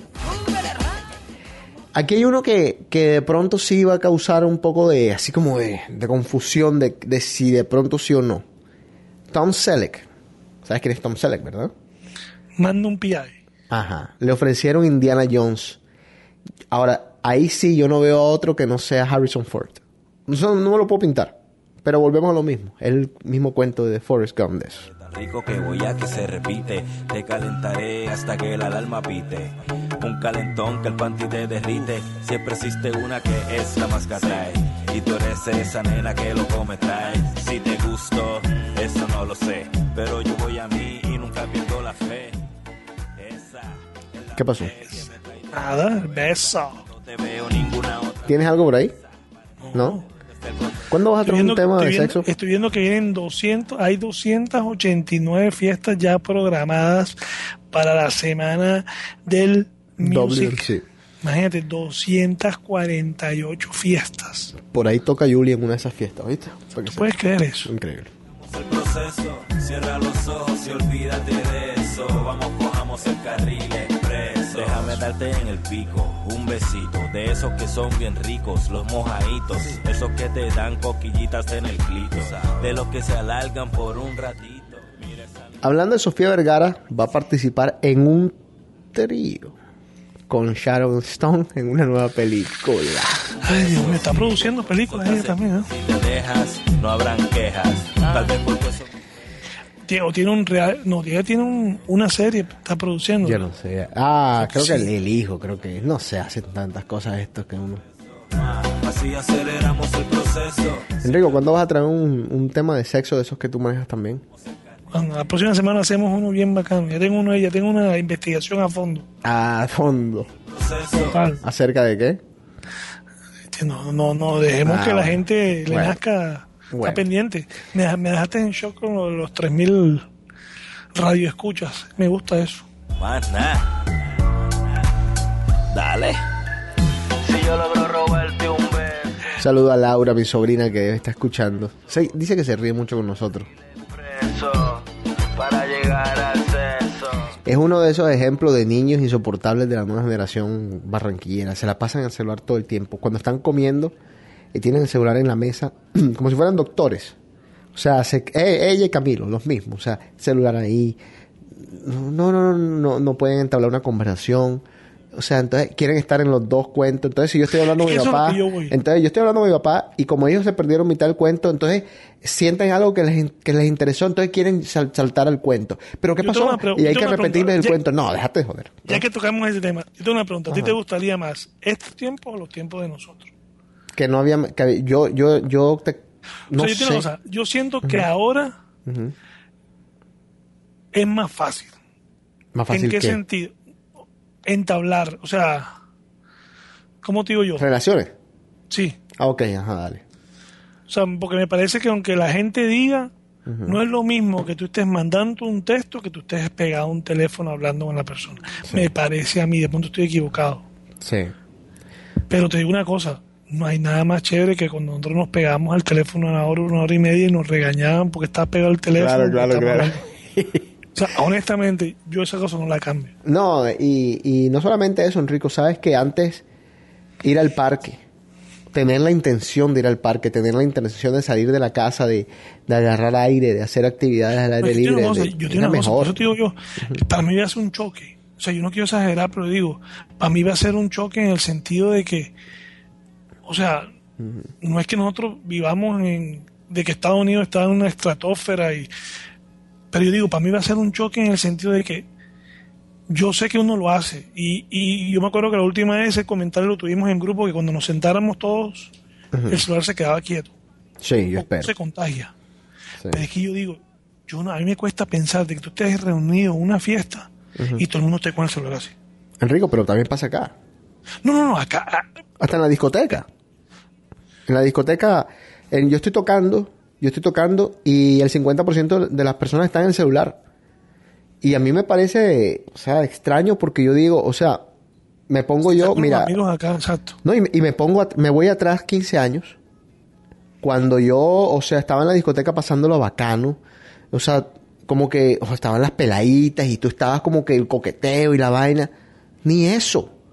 Están es pendientes del jodido celular, o sea, no disfrutan nada. Son dos horas de rumba, no te puedes despegar dos horas de tu teléfono. Eres, eres tan importante para alguien en este mundo que tú no puedes dejar el teléfono mientras comes. O sea, eres tan importante para alguien en este mundo que tú no puedes, qué sé yo, dejar de ir al baño sin meter el teléfono. O sea, Yo- digo, o sea, yo hasta no soy culpable porque yo, yo por costumbre hago ciertas, ciert- muchas de esas cosas, pero intento cuando estoy en un lugar con una persona, digamos, que viene a visitarme o algo, intento ser lo más cortés y meterme el celular y no sacarlo, así me esté vibrando, porque es que entonces no yo tengo no niego, vida. yo tengo el celular, pero yo no lo niego. Más que todo es porque me gusta estar leyendo. O sea, a mí, para mí, mi celular es casi la computadora. Ajá. Y tú me vas a ver a mí leyendo aquí, leyendo allá, y méteme aquí. me- Pero yo digo, yo no, yo no podría, o sea. No, no, eh, es insoportable, Enrico. Para mí, en Barranquilla siempre con ellos tengo, o sea, les agarro el celular en la mesa. Llega un momento en que, en que yo dejo que lo suelten, lo sueltan un segundo. Pero yo estoy esperando ese segundo. Entonces, cuando lo sueltan ese segundo, yo vengo y se los agarro los dos al mismo tiempo. ¡Ran! Y me los pongo. ¡Ey, ey, pero tío! Yo le digo, no, no, o sea, o sea, vamos a comer. O sea, yo no puedo... A mí lo que más me indigna es que son un par de mojones que no hacen nada en la vida más que estudiar. O sea, ellos, la vida de nadie depende de ellos. La vida de ningún amigo depende de ellos. Si, los, si, la, si tu novio o tu novia no puede despegarse de ti por 10 minutos, tienes un problema más grande que el celular. O sea, tienes que dejar ese novio o esa novia, porque eso quiere decir que te van, es mejor dicho, a estar stalking digo- toda la vida. Yo, yo digo, que uno por lo menos antes, Antes era el beeper, ¿no te acuerdas? sí, pero tú te podías escapar. Pero claro, pero por supuesto, Ahora- sí, sí. No, Ahora tú no puedes. No, Ahora te piden, te exigen el fine frame, ponlo. No, y cuidado, cuidado ¿Dónde lo llegas a... No, y cuidado llega, se te llega a perder el teléfono de verdad, honestamente. O sea, digamos que tú vas a una discoteca, uno de estos niños que se creen presidente de yo no sé qué país, va a una discoteca, ponte tú. Y, es, y, el, y el... Oye, esto se pierde todos los días, se pierde el teléfono. Se le pierde el teléfono en la discoteca. Y el peladito se le perdió el teléfono y el, y el hombre ha estado llorando toda la noche por el teléfono. La novia. La novia no, la novia no acepta ni siquiera eso de excusa. La novia es, o sea, el siguiente día cuando el pobre hombre llega a AT&T y agarra el teléfono y los hombres de AT&T le, le activen el teléfono, enseguida le entran 47 mensajes de texto, 77 Contestado, mensajes de voz. Terminamos. eh. Ya terminamos, eres un perro, eres to- así, yo me lo imaginaba de ti. eres- no, no, pobre muchacho. Y el muchacho se la pasó llorando todo el día esperando ahí en la puerta del AT&T que abrieran el AT&T para comprar un teléfono nuevo. Pero una, es terrible. Yo tengo cosas, o sea, la verdad, cuando uno le dicen que todo tiempo pasado era mejor, yo sí te lo digo, todo el tiempo pues. pasado era mejor. Pues sí, también es, es cuestión de nuestra vejez, ¿no? O sea, ya estamos... A veces, pero es que mira, loco, tú sabías muy bien, tu mamá te dejaba por teléfono porque era una sola línea. No, Ahora, sí, sí. A la hora, a la... Enrico, ¿y tú el no- ocupado. ah, ¿Y tú no te hola. acuerdas del internet? Cuando estábamos en internet que deci- decían, decían, Rafael, necesito el teléfono. Ah, bueno, por eso. El- Me toca desconectarme el ICQ, El ICQ. Pero- del American Online. Exacto. Pero lo que te quiero decir es, igual uno este, se escapaba para pa, pa, pa, pa que una visitica de cinco, lo que sea, ahora no. Claro. Tú estás acostado con FaceTime, dele. O sea, Sí, no, es, es terrible, Rico. Pero, pero, o sea, no, o sea, es un mundo al que te vas a tener que, que adaptar, obligatoriamente. O sea, para decirte algo, por ejemplo, Angelo eh, tiene, ya tiene, ya tiene iPhone. Tiene, ¿qué? 12 años. 13 años, perdón. Ya tiene iPhone. A los 13 años yo le pedí un teléfono a mi papá. No, vamos, una, una línea. Vamos, no, no, ni siquiera te vaya, no existían los celulares en ese momento. O sea, no nos podemos ir tan lejos. Tú le pedías una línea. Oye, ponme una línea aquí en el cuarto. ¿Una cómo? Eso era Oye, o sea, una cosa, ve- venía la cachetada, venía así en, en 90 grados, así, ¡pum! No, no te la esperabas nunca. No, era una cosa terrible. No, entonces, ¿cuál es la excusa? yo la una excusa pregunta, ¿y los, va- ¿y los precios allá cómo están, loco? de celulares, más caros que aquí. Pero Enrico, pero espérate un momentico, pero yo te voy a explicar algo. Mónica estuvo peleando con él, no peleando con él, estuvo diciéndole no, que es de todas las mamás una de las más tesas que yo conozco. De las, de las, pues, de esa generación, tú sabes. Le estuvo diciendo que no, no, no, no, no, no. Estaba pidiendo celular de los 10, de los 11. Estaba pidiendo celular. Óyeme, ¿y cuál era la excusa? Mami, todos mis amigos tienen celular y todas mis amigas tienen celular. Y tú ibas al, al colegio y, Y óyeme, y todos tenían celular. ¿Sabes qué es lo peor? Laura, le decomisaron el celular en clase. O sea, se llevan el celular al colegio y están texteando en clase. Entonces, ¿qué aprenden?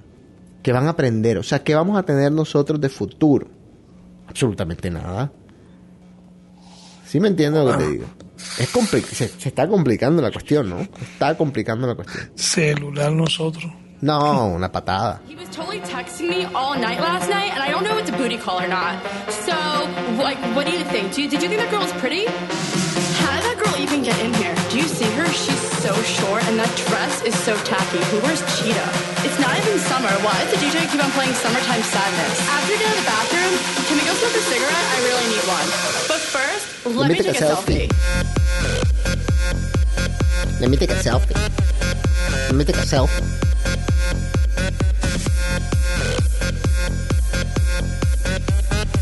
No es coreano. Ah, Se parece a la del coreano, ¿no? no. Oye, sí se parece, ¿verdad? ¿Quién Eh?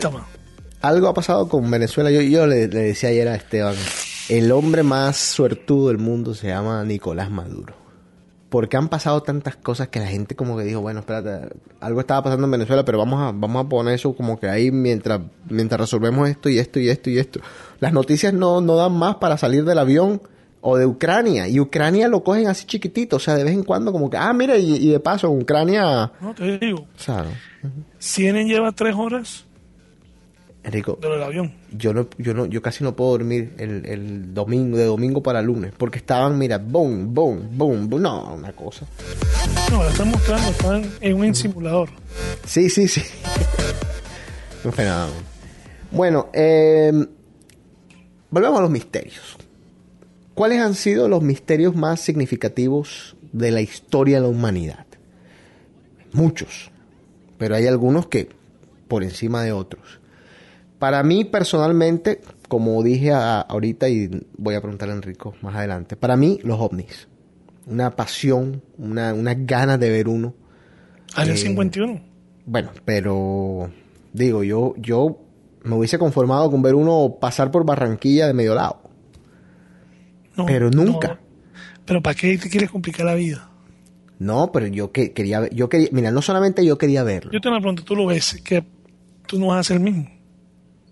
Tú no vas a hacer el mismo. ¿Para qué te quieres complicar la No, existencia? pero igual, mira, Enrico, están allá afuera. O sea, eso es Ok, claro. déjalos allá afuera. No, no, no, no. no Yo- el polvorín. Yo, no- Mira, es que tú eres muy cagado. Yo no, No, no, solamente los quería una verlos, yo quería que me llevaran. Ahí está. ¿Para qué mira dónde quieres ir? No, y, que, y, que, y de pronto uno dice, no, yo decía, te digo, yo decía de chiquito, "Joder, ojalá baje una, una vaina esa y me lleve para ver qué es lo que es. Oye, y si de pronto entrando me cortaban el cuello, pasemos un experimento, una vez así. No, muy- no, pero vamos a suponer que no.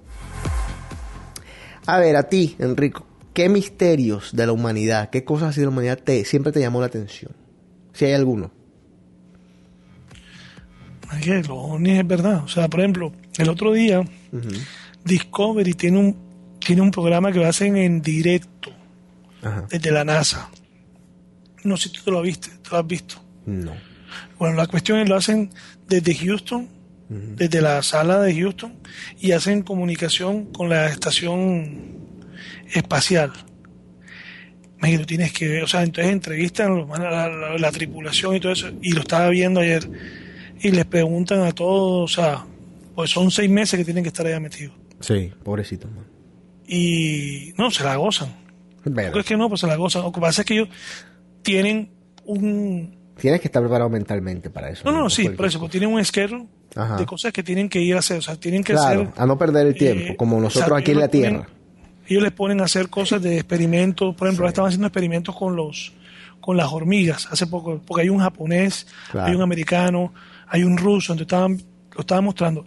Tú tienes que ver es, este, el japonés muchas veces cuando la velocidad en que va A toda miércoles. Toda mierda. Entonces el man decía, no, estamos pasando ahora por, por Japón. Y el man subía así, ta, ta, ta, ta, y mostraba con la cámara Sí. Japón. Loco, se veía espectacular. Enrico, eh, aquí en Boston, eh, hace como dos o tres años, dijeron, va a salir la, la estación espacial por el, ponte tú, por el, te estoy aquí, no me acuerdo exactamente los detalles, va a salir por el norte a las 6 y 27 minutos y va a entrar por el sur a las 6 y 32 minutos. Y yo dije, che, voy para allá. Yo vivía en Fort Killside, por ahí por, sí, por, tú sabes, por la, por donde estaba el parque. Claro, Y me fue, exacto, y me fue arriba, 02130, dale. 3-4. Me fui arriba al donde está el lago y me puse en el lago que se ve bien, una- era un día yo yo daba espectacular. tus donde yo te daba tenis. tus tundas en, en- en tenis, ¿te acuerdas? Yo te da totalmente. Bueno, oye, entonces me puse a ver el norte. Y yo de pendejo, pero había bastante gente ahí. Yo, "Ay, vamos a ver para si estos manes de verdad saben lo que dicen. Y de pronto, seis y ponte tú la hora que, que dije. ¡Pum! Y aparece el, el, el, el- ¿cuál es que te digo yo? El, la luz, una luz un poquito más grande y un poquito más visible que cualquier otra, luz, tú sabes. Aparece la luz y alguien dice, ah, mira, ahí está. Y de pronto esa vaina, ¡ah! ¡pam! y se perdió al sur. O sea, pasó a toda va esa vaina. eh, yo me puse a ese programa y es un programa de como de tres horas. Es impresionante. O sea, te digo una cosa. Nosotros somos, nosotros somos una mierda. Sí. O sea, el man preguntaba ahí arriba y el man decía que le preguntaban que qué es la, la- la- lo mejor y dice que las caminatas que ha hecho. Sí. Y te digo, y le cuentan las cosas que han pasado, o sea, las emergencias, mostraban todas las emergencias que han pasado. italiano. ¿Viste el italiano que se le llenó el casco de, de agua? de Por los italiano. Que está ahora mismo allá. Ujú. Se vio, no, se vio allá, estando allá. Ajá. Adivina qué película se vio. Gravity. Y entonces Qué huevo. se la vio estando allá. Entonces le preguntó la, la, la que estaba haciendo de host, le preguntó y todo eso. Y él dice que, que es muy difícil que pase lo que pasó, pero que ellos han tenido problemas. Claro. Una vez, una vez, lo que pasa es que Sí, uno no lo sabe. sí. Una vez que los mandaron enseguida para el- Tenían una fuga de. con la cosa del oxígeno. El problema era que si lo movían mal, entraba amoníaco. Y como entraba amoníaco, Morían. entonces los mandaron para el... No, mentira. Cogieron, ahí que tú tienes que ver, mostraron todo el operativo como hicieron, tal, lo hicieron bien. Lo otro fue, hay no sé cuántos miles de millones de eh, remanentes Sí. de todos los eh, satélites que ya no sirven. Los chinos la cagaron un día y plo- explotaron uno y dejaron mucha basura ahí. Entonces, ¿qué pasa? Una vez que dentro de las... eh, porque ellos tienen un, un rango como de protección Sí. para que había un, un- uno de estos restos que iba, que había la- dentro la posibilidad que se fuera a estrellar contra él. Sí. Estilo grave. Tanto fue así que los mandaron para para el, para el que si pasa una emergencia se monten ahí para que se vayan. Sí, sí, en el avioncito. Y. Sí. lo mostraron todo y mostraron todo eso y rozó. No. O sea, son cosas que uno ve, pero Claro. te lo juro, yo no. No, ellos no están arriba de joda. Ellos no están arriba de joda. Es como en Gravity. Ahora, tú imagínate, mandas a uno de estos nenes de hoy en día, a un Camilo allá, se pone con el celular a mandar mensaje de texto y se le mete una vaina esa.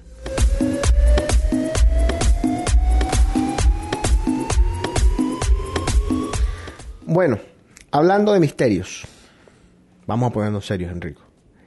Si yo te digo el monstruo del lago Ness, ¿qué te acuerdas? Yo lo he oído.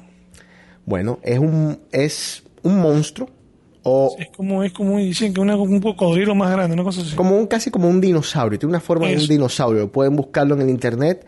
El monstruo de la laguna Ness, eso queda por allá por Escocia. Y hace ¿Otro anda poco, sí, hace poco dijeron que, que no, que habían sido dos tipos que habían hecho el montaje de la foto, que tal cosa.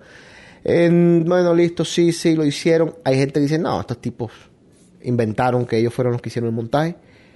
Y la vez más reciente que dicen haberlo visto fue en noviembre del 2011. Claro, eres para mí la bendición.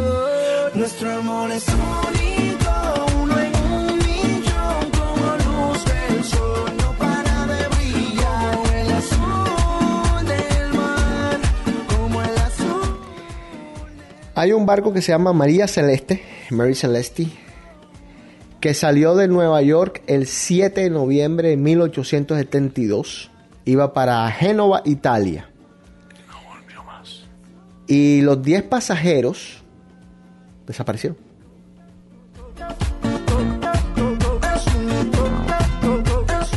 Todo en el bote intacto. Todo, las maletas, el cargo, todo en el bote.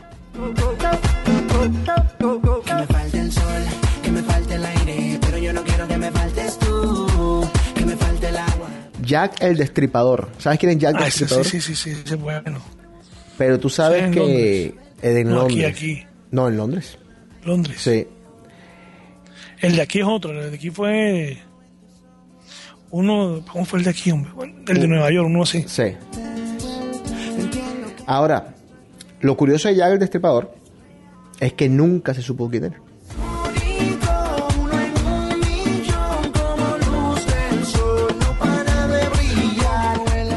La sábana santa de Turín, de esta he leído y he leído y he leído y he leído. Es la sábana con la que supuestamente se cubrió a Jesucristo a la hora de su muerte. sí, que se perdió. Sí, no, está, pues, está, está, mm, no sé, no sé, la, la- Estaba en la el Museo del Vaticano, pero se lo habían robado. sí, no, y la, han, pues, la han puesto a viajar para que la, la vean, pero nada, le han hecho algunas, algunos estudios, hay gente que dice que sí, es de, es de la época, que corresponde a la época, hay gente que dice que no, hay gente que dice que está contaminada un poquito porque, pues, ha pasado de tantas manos en tantas manos, pero Yo nomás es a otro de los te lo- misterios. lo- quiero ser público. ¿Qué? Antes de morirnos, loco, hay que hacer ese gasto, hay que hacer ese viaje. Al Vaticano. No, hombre, Entonces. Egipto. Ah, sí, sí, sí, sí, sí. Yo estoy totalmente de Hay acuerdo que ir, contigo. hay que sí, señor. su billetico e ir a Egipto. Sí, señor. Yo estoy totalmente de acuerdo y, y pongo el billete cuando sea. Lo, lo vengo diciendo hace rato. O sea, eh, a veces yo digo, no, que vamos para no sé qué. Y a veces digo, loco, vamos para Egipto. Mira, mi, herma- mi hermana estuvo, me dice, es sucio, pero es una de las experiencias más grandes de la vida. Imagínate esa locura que debe serlo. Sí.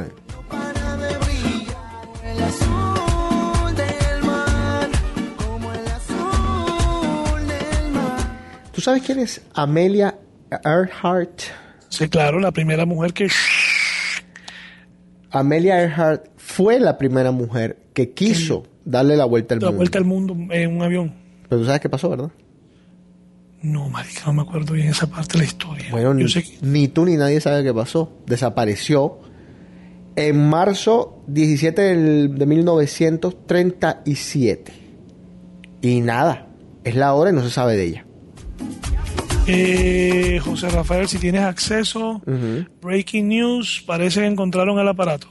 No, espérate un segundo, ¿cómo así? Espérate un segundo. CNN, parece que el avión aterrizó en, isla, en una isla. Oh, sí, señor. Espérate un segundo. CNN. Espérate.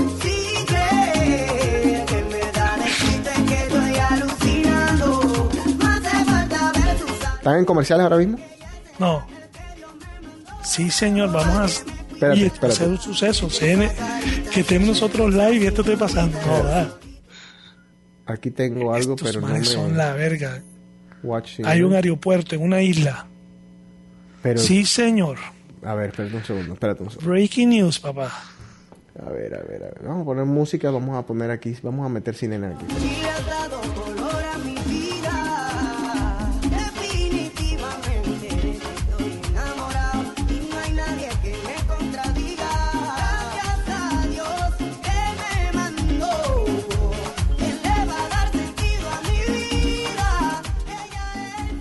It is from Winning. Winning says, use uh, F- the FBI can the FBI use facial recognition of surveillance uh, through the Malaysia airport security metal detectors for possible terror? ¿Eso es lo que estás viendo tú? Mary. can.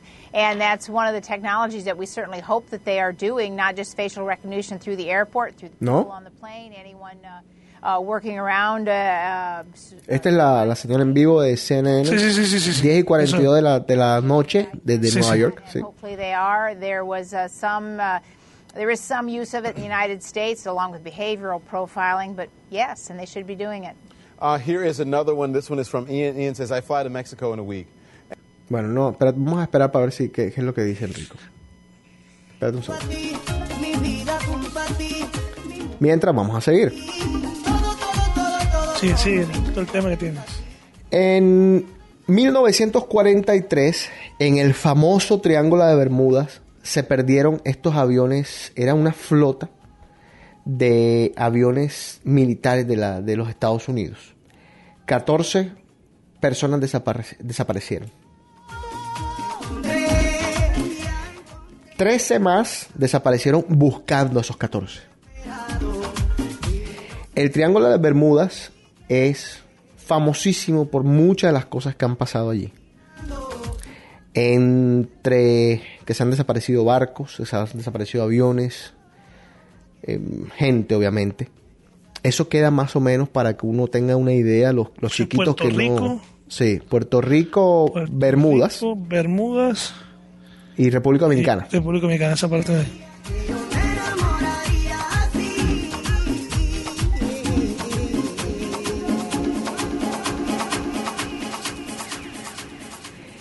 El Yeti. ¿Qué es el Yeti? Dicen que es un ser con rasgos humanos, pero mucho más grande que los humanos. Casi que, una, que algo entre la mitad entre un humano y un, y un mono, pero inmenso. También le dicen Bigfoot. Ese, ese, ese. Ajá, exactamente. Y aquí en Norteamérica, por allá por los lados de Vermont, aquí cerquita, dicen que lo han visto. Eso, que lo han visto. Que han encontrado las huellas. Y la- es más, y la propaganda esa de que Ah, sí, hay una propaganda que, están, que lo muestran supuestamente el Yeti hoy en día. En Rusia se llama Almasty. O sea, como que parece que lo han visto en varios lados. Lo cual no me extrañaría, ¿no? Eres volcán que quema hasta el hueso. Yo caigo en tu boca y salgo ileso. La muerte de Marilyn Monroe también califica como uno de los grandes misterios de la, de la historia. Todavía no se sabe. Dicen algunos que fue una sobredosis. Pero es algo que pues quedará ahí para... ¿En las ondas del qué? la que se murió ayer, la encontraron muerta ayer, la ex novia de Mike Ah, Jagger. de Mick Jagger, sí. La vieja, la vieja, la vieja mide 6 pies y 3 pulgadas. Ajá. Estamos hablando de una, una persona alta. Sí. ¿Sabes cómo se ahorcó? ¿Cómo? Se la encontraron ahorcada. Ella puso una bufanda, la amarró a un, imagínate un, un mueble de esta, de un- una altura, o sea, imagínate así, Sí. y se ahorcó. Hmm. Raro.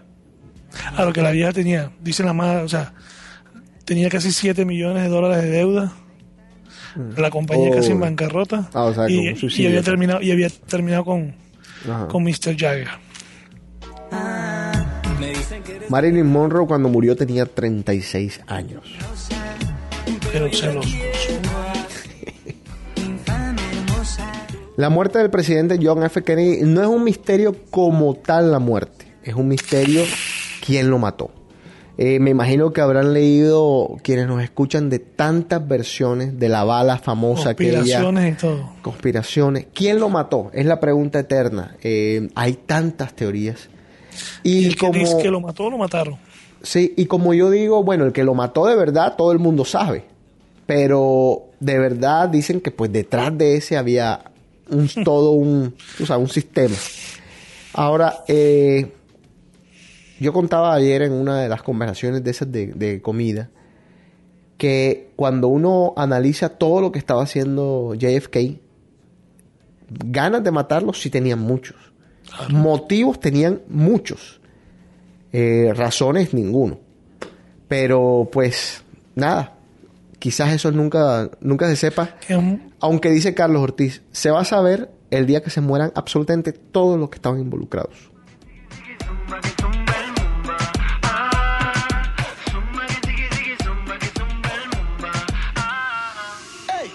Para que ustedes sepan, el 60% de las personas en los Estados Unidos no creen en las explicaciones oficiales. ¿Qué me vas a decir, Enrico?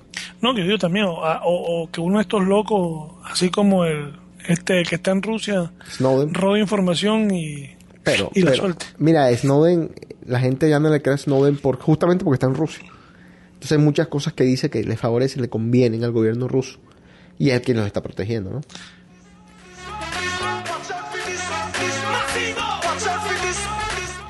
Otro de los grandes misterios de la historia. El cuerpo de Jimmy Hoffa. ¿Dónde está? Nadie lo ha encontrado.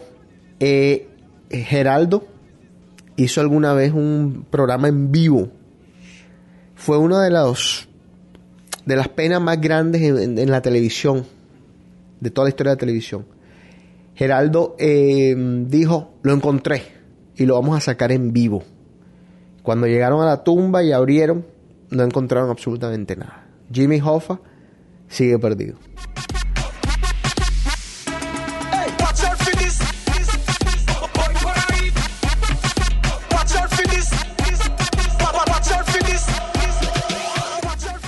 Ahora, cuando uno va más allá, hay tantos misterios.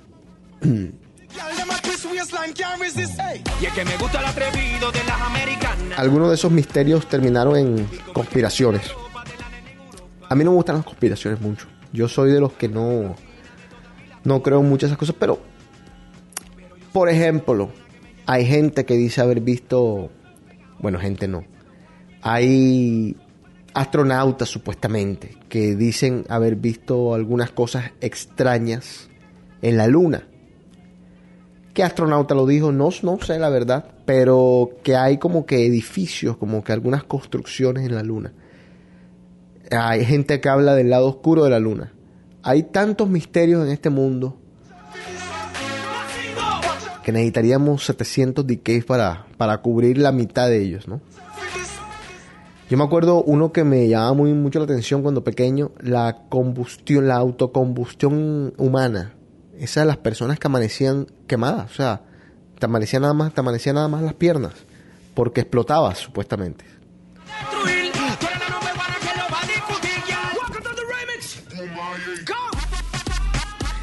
Las brujas, las famosas brujas de nuestro, de nuestros pueblos. Existen, existen. Ahí por tu casa. Sí. ¿Cuál fue mi A casa? una hora y media, una hora y media de tu casa. Ah, verdad. Yo vivo a una hora y media, como dice Enrico, y Salem. de Salem, donde pues era un pueblo de, de brujas. Hay, hay Y tantos misterios. Y hay tantos misterios en Salem. Hay una casa en Salem, bueno, el 31 de octubre, para quien no sabe, no ha estado por acá, el 31 de octubre Salem es imposible. Eh, hay fiestas en Salem, en el cementerio de Salem. Hay rituales. Hay una casa que no está habitada, pero que le están sacando la plata, el jugo, como si fuera un museo. Hasta la corte. Sí, en esa casa hubo un asesinato de todas las personas que estaban adentro, un, un asesinato bastante salvaje. Dicen, yo conozco la casa, he pasado por el frente de la casa, que en una de las ventanas de esa casa a veces se asoma un niño. Yo entré. Tienes huevo. Ah, porque tú andabas con una bruja. Oye, ese me hizo meterme con... eh, hay una calle, antes de llegar al cementerio, Ajá. es una calle que vende todas las cosas, que vende... eh, Menjures. Todas esas cosas. Tú sí, sí, sí. Ajá. Es una calle que tú caminas por ahí, son puros almacencitos y en tal entrada al cementerio. Me metió en un- con unos tipos, una señora y una bruja que nos leyera y que no sé qué, chango y cuánta cosa. Loco, yo salí loco de ahí.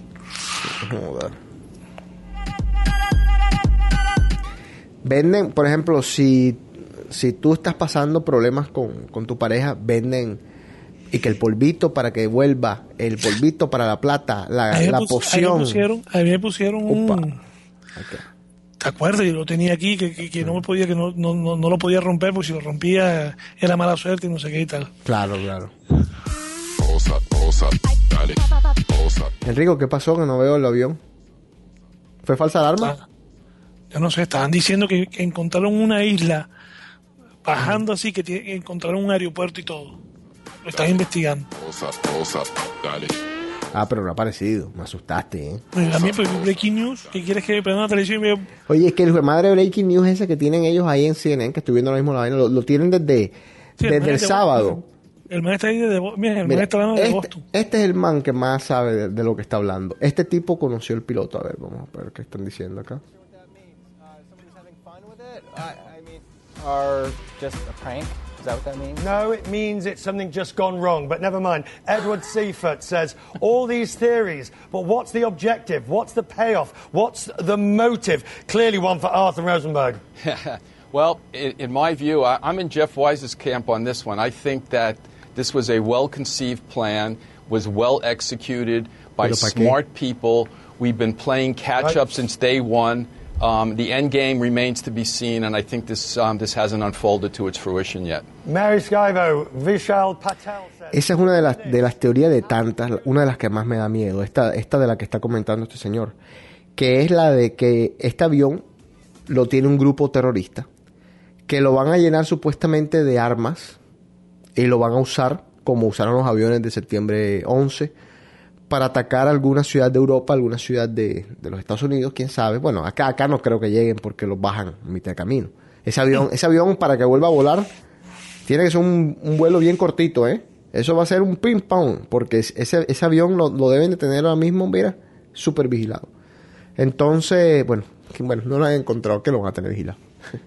Pero en todo caso, digo, eh, esa es una de las teorías que más miedo da. Esa, la de querer usar el avión como una bomba o como algo por el estilo.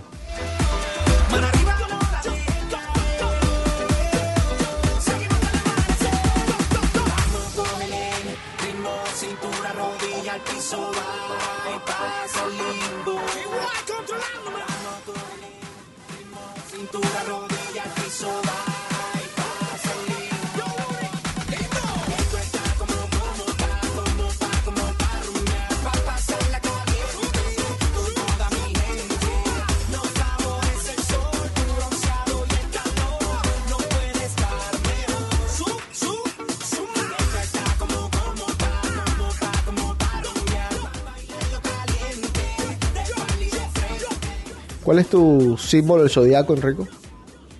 Capricornio.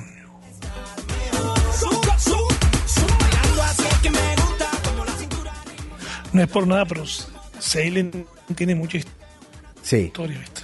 sí. Pero ¿sabes mí, una a cosa? mí- a mí me hubiese gustado quedarme más tiempo y conocer más. No jodas, pero a mí me da miedo, Salem. Me da miedo, algunas cosas me dan miedo. Voy a ver si, si voy pronto. Em, Tú sabes que alguna vez yo hablando, eh, la gente de los pueblos tiene muchos cuentos, muchos cuentos que se han pasado de generaciones en generaciones. Pero yo conocí un señor que no, no me contó esto porque lo escuchó, él dice que porque lo, lo experimentó en carne viva, en carne propia. Él, yo le pregunté de estúpido, de niño, de curioso bobo, por las brujas, si las brujas existían. Y él me dijo que claro, que él había visto una bruja en Santa Catalina, eso queda por Bolívar, en Colombia, Santa Catalina Bolívar. Y que a esa bruja la agarraron y, lo que, y que las brujas hacían unos pactos. Yo vuelvo a mencionar el diablo porque pues no sé qué más decirles. Que hacían un pacto con el diablo y que adquirían ciertos poderes. Ahora, te voy a echar una, una- un cuentico ahorita que ¿Se acuerda- hablamos de ¿Tú te eso. acuerdas que, que, que Alex nos contaba los cuentos en Cuba, cuando él iba a Cuba?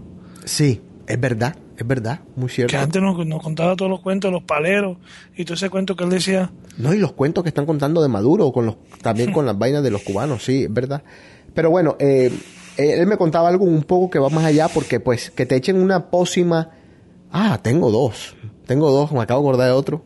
Bueno, que te echen una pócima a ti y que te, y que te hagan un menjur y te digan, ah, te va a ir mal en la vida es una cosa.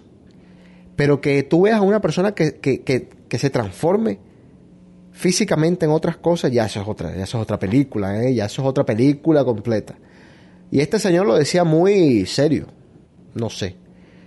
Ahora, mi papá una vez me contó, me lo dijo mi papá, que no tienen por qué mentirme. Mi abuela me contó otra historia. Mi papá me contó una vez que estaba en la finca de él, sentado hablando con fulanito de tal, no sé con quién, y vio a un amigo que venía, que venía entrando por la finca, y le dijo al que estaba al lado, creo que era José Miguel que estaba al lado, le dijo a José Miguel, a Cachete, mira, ahí viene, ahí viene fulanito. Y Cachete se lo quedó mirando y dijo, pero tío, fulanito se murió. Y papá quedó muy impactado. Y le preguntó al que cuidaba la finca, oye, me ven acá, yo acabo de ver a este señor y tal.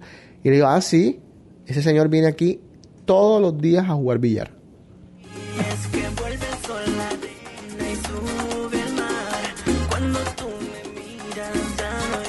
Mi abuela decía cuando se quedaba con mi tía en una casa, mi abuela que pan descanse, se quedaba con mi tía en una casa, en la casa de mi tía, una casa bastante grande, bastante daba miedo, sí, daba miedo esa casa, ¿por qué no? Y ella decía que ella veía a un niñito correr por la casa. Y entonces mi, mi tía tuvo alguna vez en su vida una crisis X. Y en esos tiempos, en vez de llamar a un psicólogo en, en nuestras épocas, Llamaban a un. llamaban a un medium. Los psicólogos es una vaina nueva, técnicamente. Ya me acuerdo de también. Dale. Y llamaron a un medium y el medium sin saber de lo que estaban hablando, o sea, entró y dijo, ay, Dios mío, aquí hay un niño y un señor alto que están penando por aquí.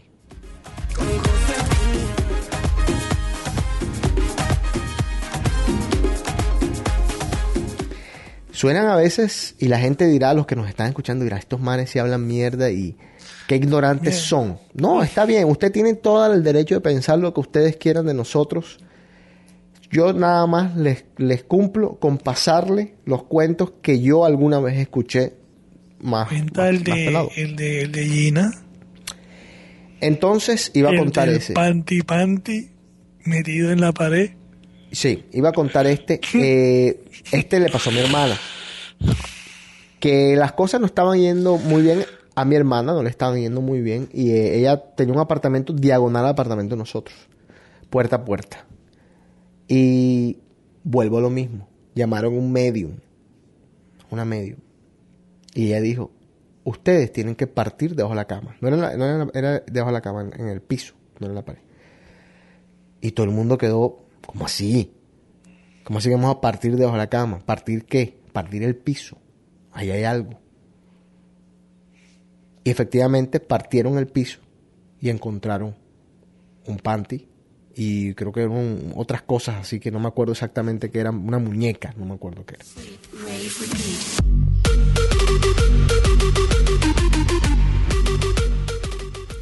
Insisto, hay muchas cosas que van más allá de la fantasía, de la realidad, muchas cosas que son totalmente increíbles, pero bueno, ya ustedes sabrán qué creer, qué no creer, cómo interpretar lo que estamos aquí contando.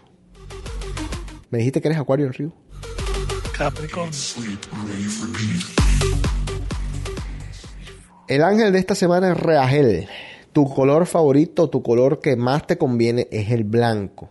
Tu número de suerte para que vayas ahora mismo y lo compres en el Mega Millions. 14. No, señor. 937. 937. 030. No. Esta semana deberás enfocarte en brindar protección y bienestar a personas mayores o niños. Tu ángel te recuerda abrir tu corazón y actuar generosamente, pues tendrás recompensas inigualables en el momento que menos lo imaginas. Actúa con precaución en el ámbito laboral y evita caer en chismes o rumores con colegas de trabajo.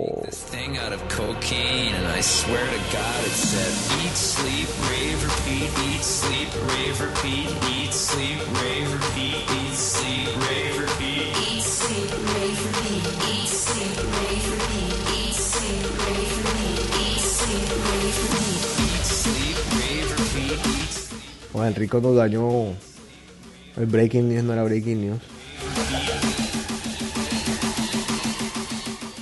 Bueno, este un nuevo. NBC sacó un nuevo.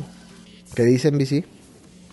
Que el avión estaba programado al least 12 minutos antes hacer, para que hiciera el cruce. No jodas. Ah, sí, piloto- sí, ahí lo dice, es ¿verdad? Buenas noches.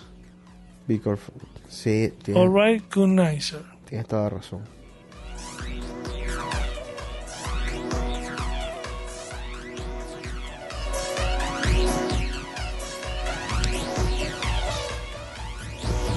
Qué misterio tan salvaje.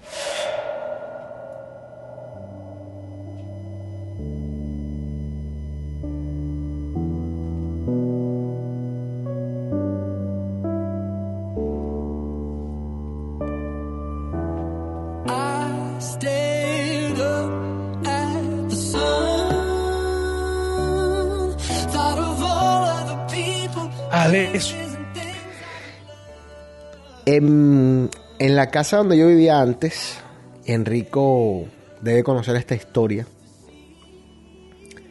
Yo decía, desde que casi desde que me mudé, decía yo, yo siento una presencia en esta casa, pero es una presencia buena, o sea, no me da miedo. Yo soy, yo soy miedoso. Ustedes no tienen idea lo miedoso que yo soy. Yo soy, puf, cagao. no más que yo. No pero es que yo, mejor dicho. Bueno, em, digo, sentí una presencia buena, una presencia buena que no me preocupaba, no me, no me agitaba, no me daba miedo quedarme solo, sabiendo que era un lugar viejo, que se escuchaba todo. Aquí en Estados Unidos se escucha todo, todo, es una vaina impresionante. Yo estoy durmiendo y a veces siento el que está al lado, pared con pared, haciendo lo que quiera hacer, o sea, tirándose un peo, qué sé yo. Qué lindo, José. Bueno, eh, para que tengan una idea. Es una cosa impresionante, pero allá yo, yo sentía cosas y todo, pero nunca me preocupé, nunca me sentí agitado. Y un día me fue a visitar la vecina, la vecina de arriba. La vecina de arriba tenía más o menos, contando mal, 80 años. Quizás más. Y una señora bastante, bastante chismosa, por decirlo de alguna manera. Quizá ya no está viva, en paz descanse. Y ella me dijo, hablando, estábamos hablando, y tú y tal, y, qué, y, de dónde vienes, de dónde eres y tal. Ella muy, ajá, muy, muy buscadora de, de cuentos.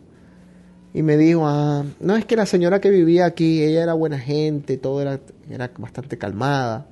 Y yo, ah, sí, sí, sí, sí. Cuando ella se murió, dijo la señora, ¿dónde, cómo, ¿cómo, señora? Cuando ella se murió, cuando a mí me vendieron la casa, me la vendió la hija. Pero la hija no no digo, no voy a decir que la hija mintió. Simplemente la hija dijo, no, y es que ya yo no quiero vivir más acá. Yo estoy buscando mudarme a Nueva York. Me voy a mudar a Nueva York. Esta fue la excusa de la venta. No que necesitara una excusa, pero uno pregunta. Oye, ¿por qué te, por qué te quieres mudar? Y tú sabes. Ah, no, sí, porque es que me quiero mudar a Nueva York y tal. Resulta ser que la hija nunca vivió ahí. Siempre había vivido la señora, que era la mamá. Y se había muerto en ese apartamento. Y bueno, ya no sé si es era la presencia de la, de la viejita, como le decía yo. Todo esto sin saber yo sentía esa presencia, obviamente.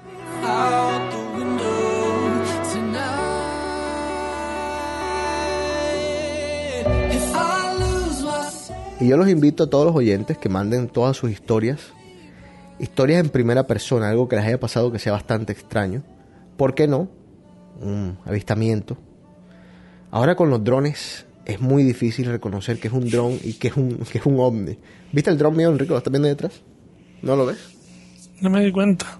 Ah, bueno, es una cosa espectacular, Enrico. Le pusiste cámara. Sí, tiene la cámara. Pero es una cosa, Enrico, mira, eh, me lo puse a volar, ¿verdad? Entonces estaba en el trabajo volándolo, ra, ra, ra, y ah, voy a subirlo. Voy a ver para dónde llega. Me asusté. Me asusté. Dije, no puede ser posible que esta máquina esté tan arriba.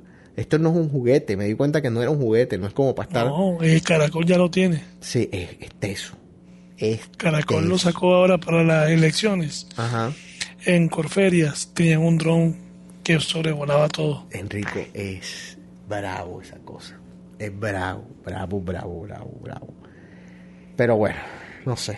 Bueno, digo, contando drones es difícil saber ahora que es un ovni, que no es un ovni, ¿no?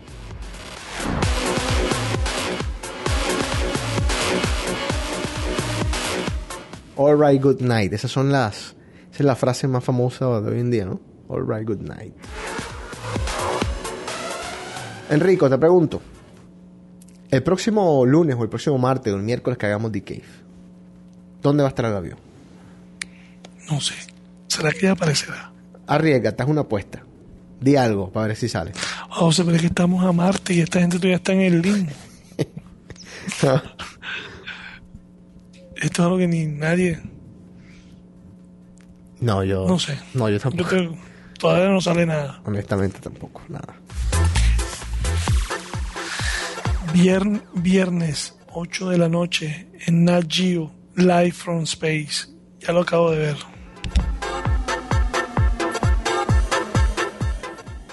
Voy a ver si, si me puedo ver The Wolf, que ya salió. Está en iTunes, ahí, ahí me está esperando la película para que le dé play.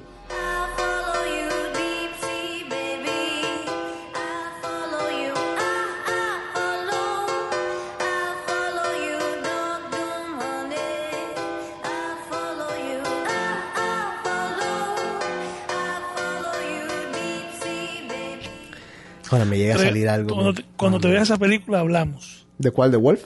Sí. Porque, Ujú. ok, es una película, estamos hablando de los años 80, ¿verdad? Sí. Por eso, cuando veas esa película, vas a ver mucho Bush. Ah, de pelos en la, en la cosa de las mujeres. Quiero que la veas la película y después hablamos un temita que tengo ahí. Ah, muy bien. No sé, porque siento que se está poniendo de moda últimamente. Ah, ¿cómo así? Las últimas, ¿Quién lo tiene? Lisa Ann Ajá. está usándolo. Ujú.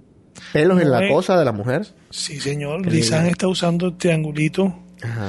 Nuestra amiga Esperanza Esperanza también Gómez. está Es usando. muy cierto, sí, sí. He visto últimamente como que otra vez está volviendo. No así. Ah, mene, sería, sería un buen, sería un buen así headline de Twitter. No sé, ¿será Se que le gusta o no le gusta al hombre? A mí me está dando morbosidad, ¿sabes?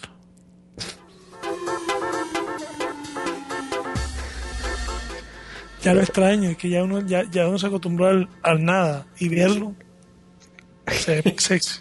Pero de rico, por favor, o sea, pero, pero poquito, ¿no? No, no, no, no, hablemos. Ajá. Lo que tú vas a ver en, en Wolf, o sea, son la época Bush, Bush, Bush. Ajá, mucho pelo. Sí, exacto. O sea, tampoco, pero sí hay. Pero me he dado cuenta en las últimas. Pero todavía estaba viendo un especial de, en- de la vida de los de las de las de las actrices porno, cuál es su vida fuera de eso. Y le preguntaban precisamente a Lisanne que si estaba, que ella era de las pocas que tenía. Y dice que no, que se está usando otra vez, que otra está volviendo, se está volviendo a esa, a esa nueva, a esa, a esa época sin ser exagerado. Claro. O sea, el triangulito o el, y te digo una cosa, llama la atención. Ay, Dios mío. Bueno, mi Twitter, Vine, Instagram, etcétera, Vimeo, YouTube es José Cotes.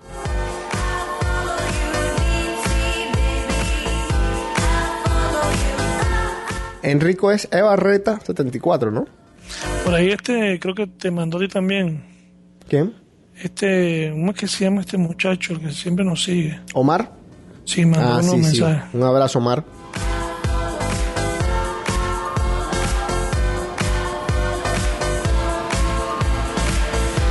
Joshua también nos manda un mensaje por aquí. Joder, yo. ¿Cómo jode Joshua?